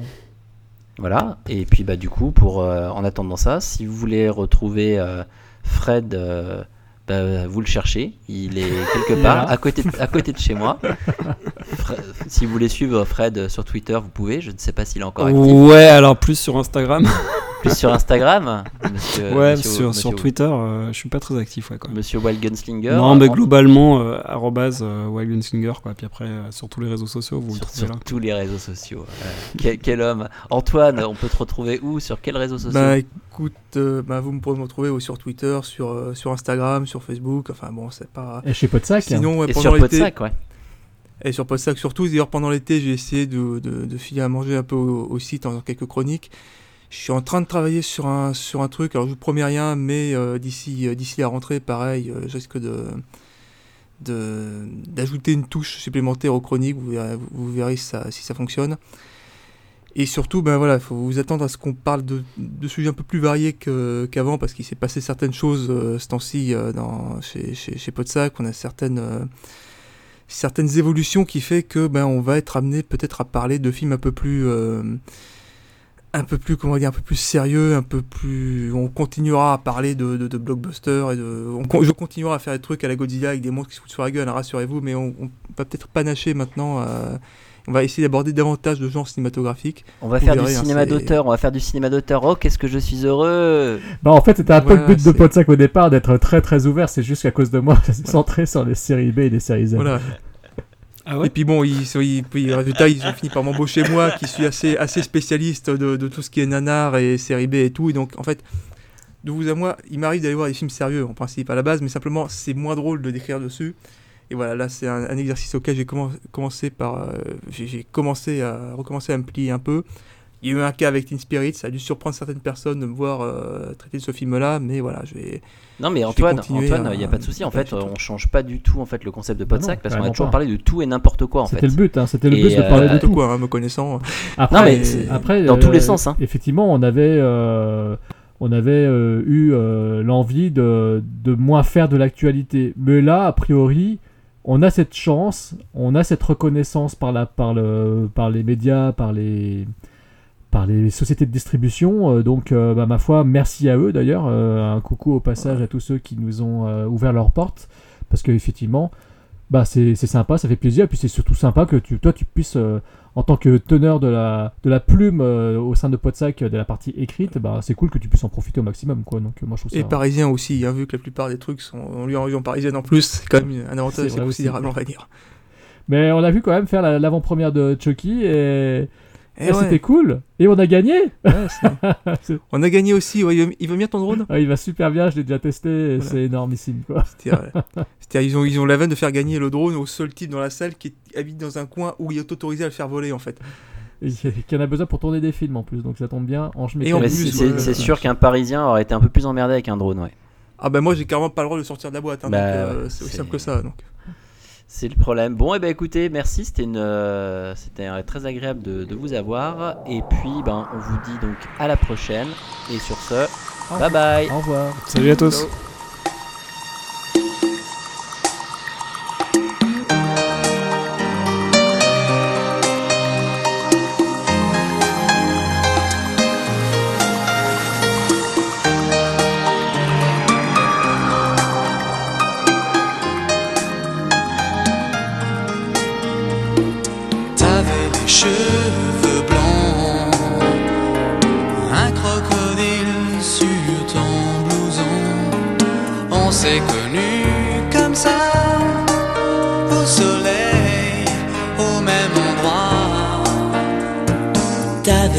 Yeux d'enfant, des yeux couleur de l'océan.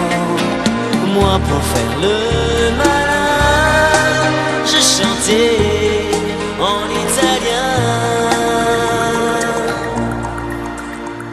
Est-ce que tu viens pour les vacances? Moi je n'ai pas changé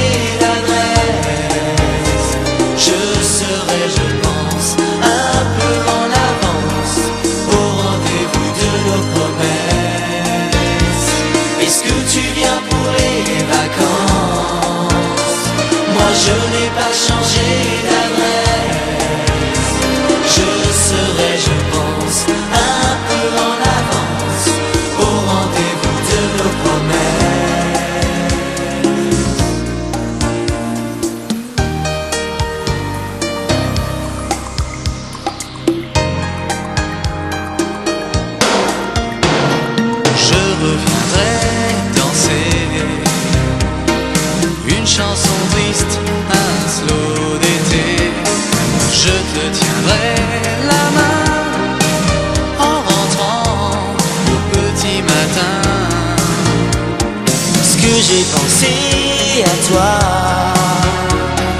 les nuits d'hiver où j'avais froid, j'étais un goéland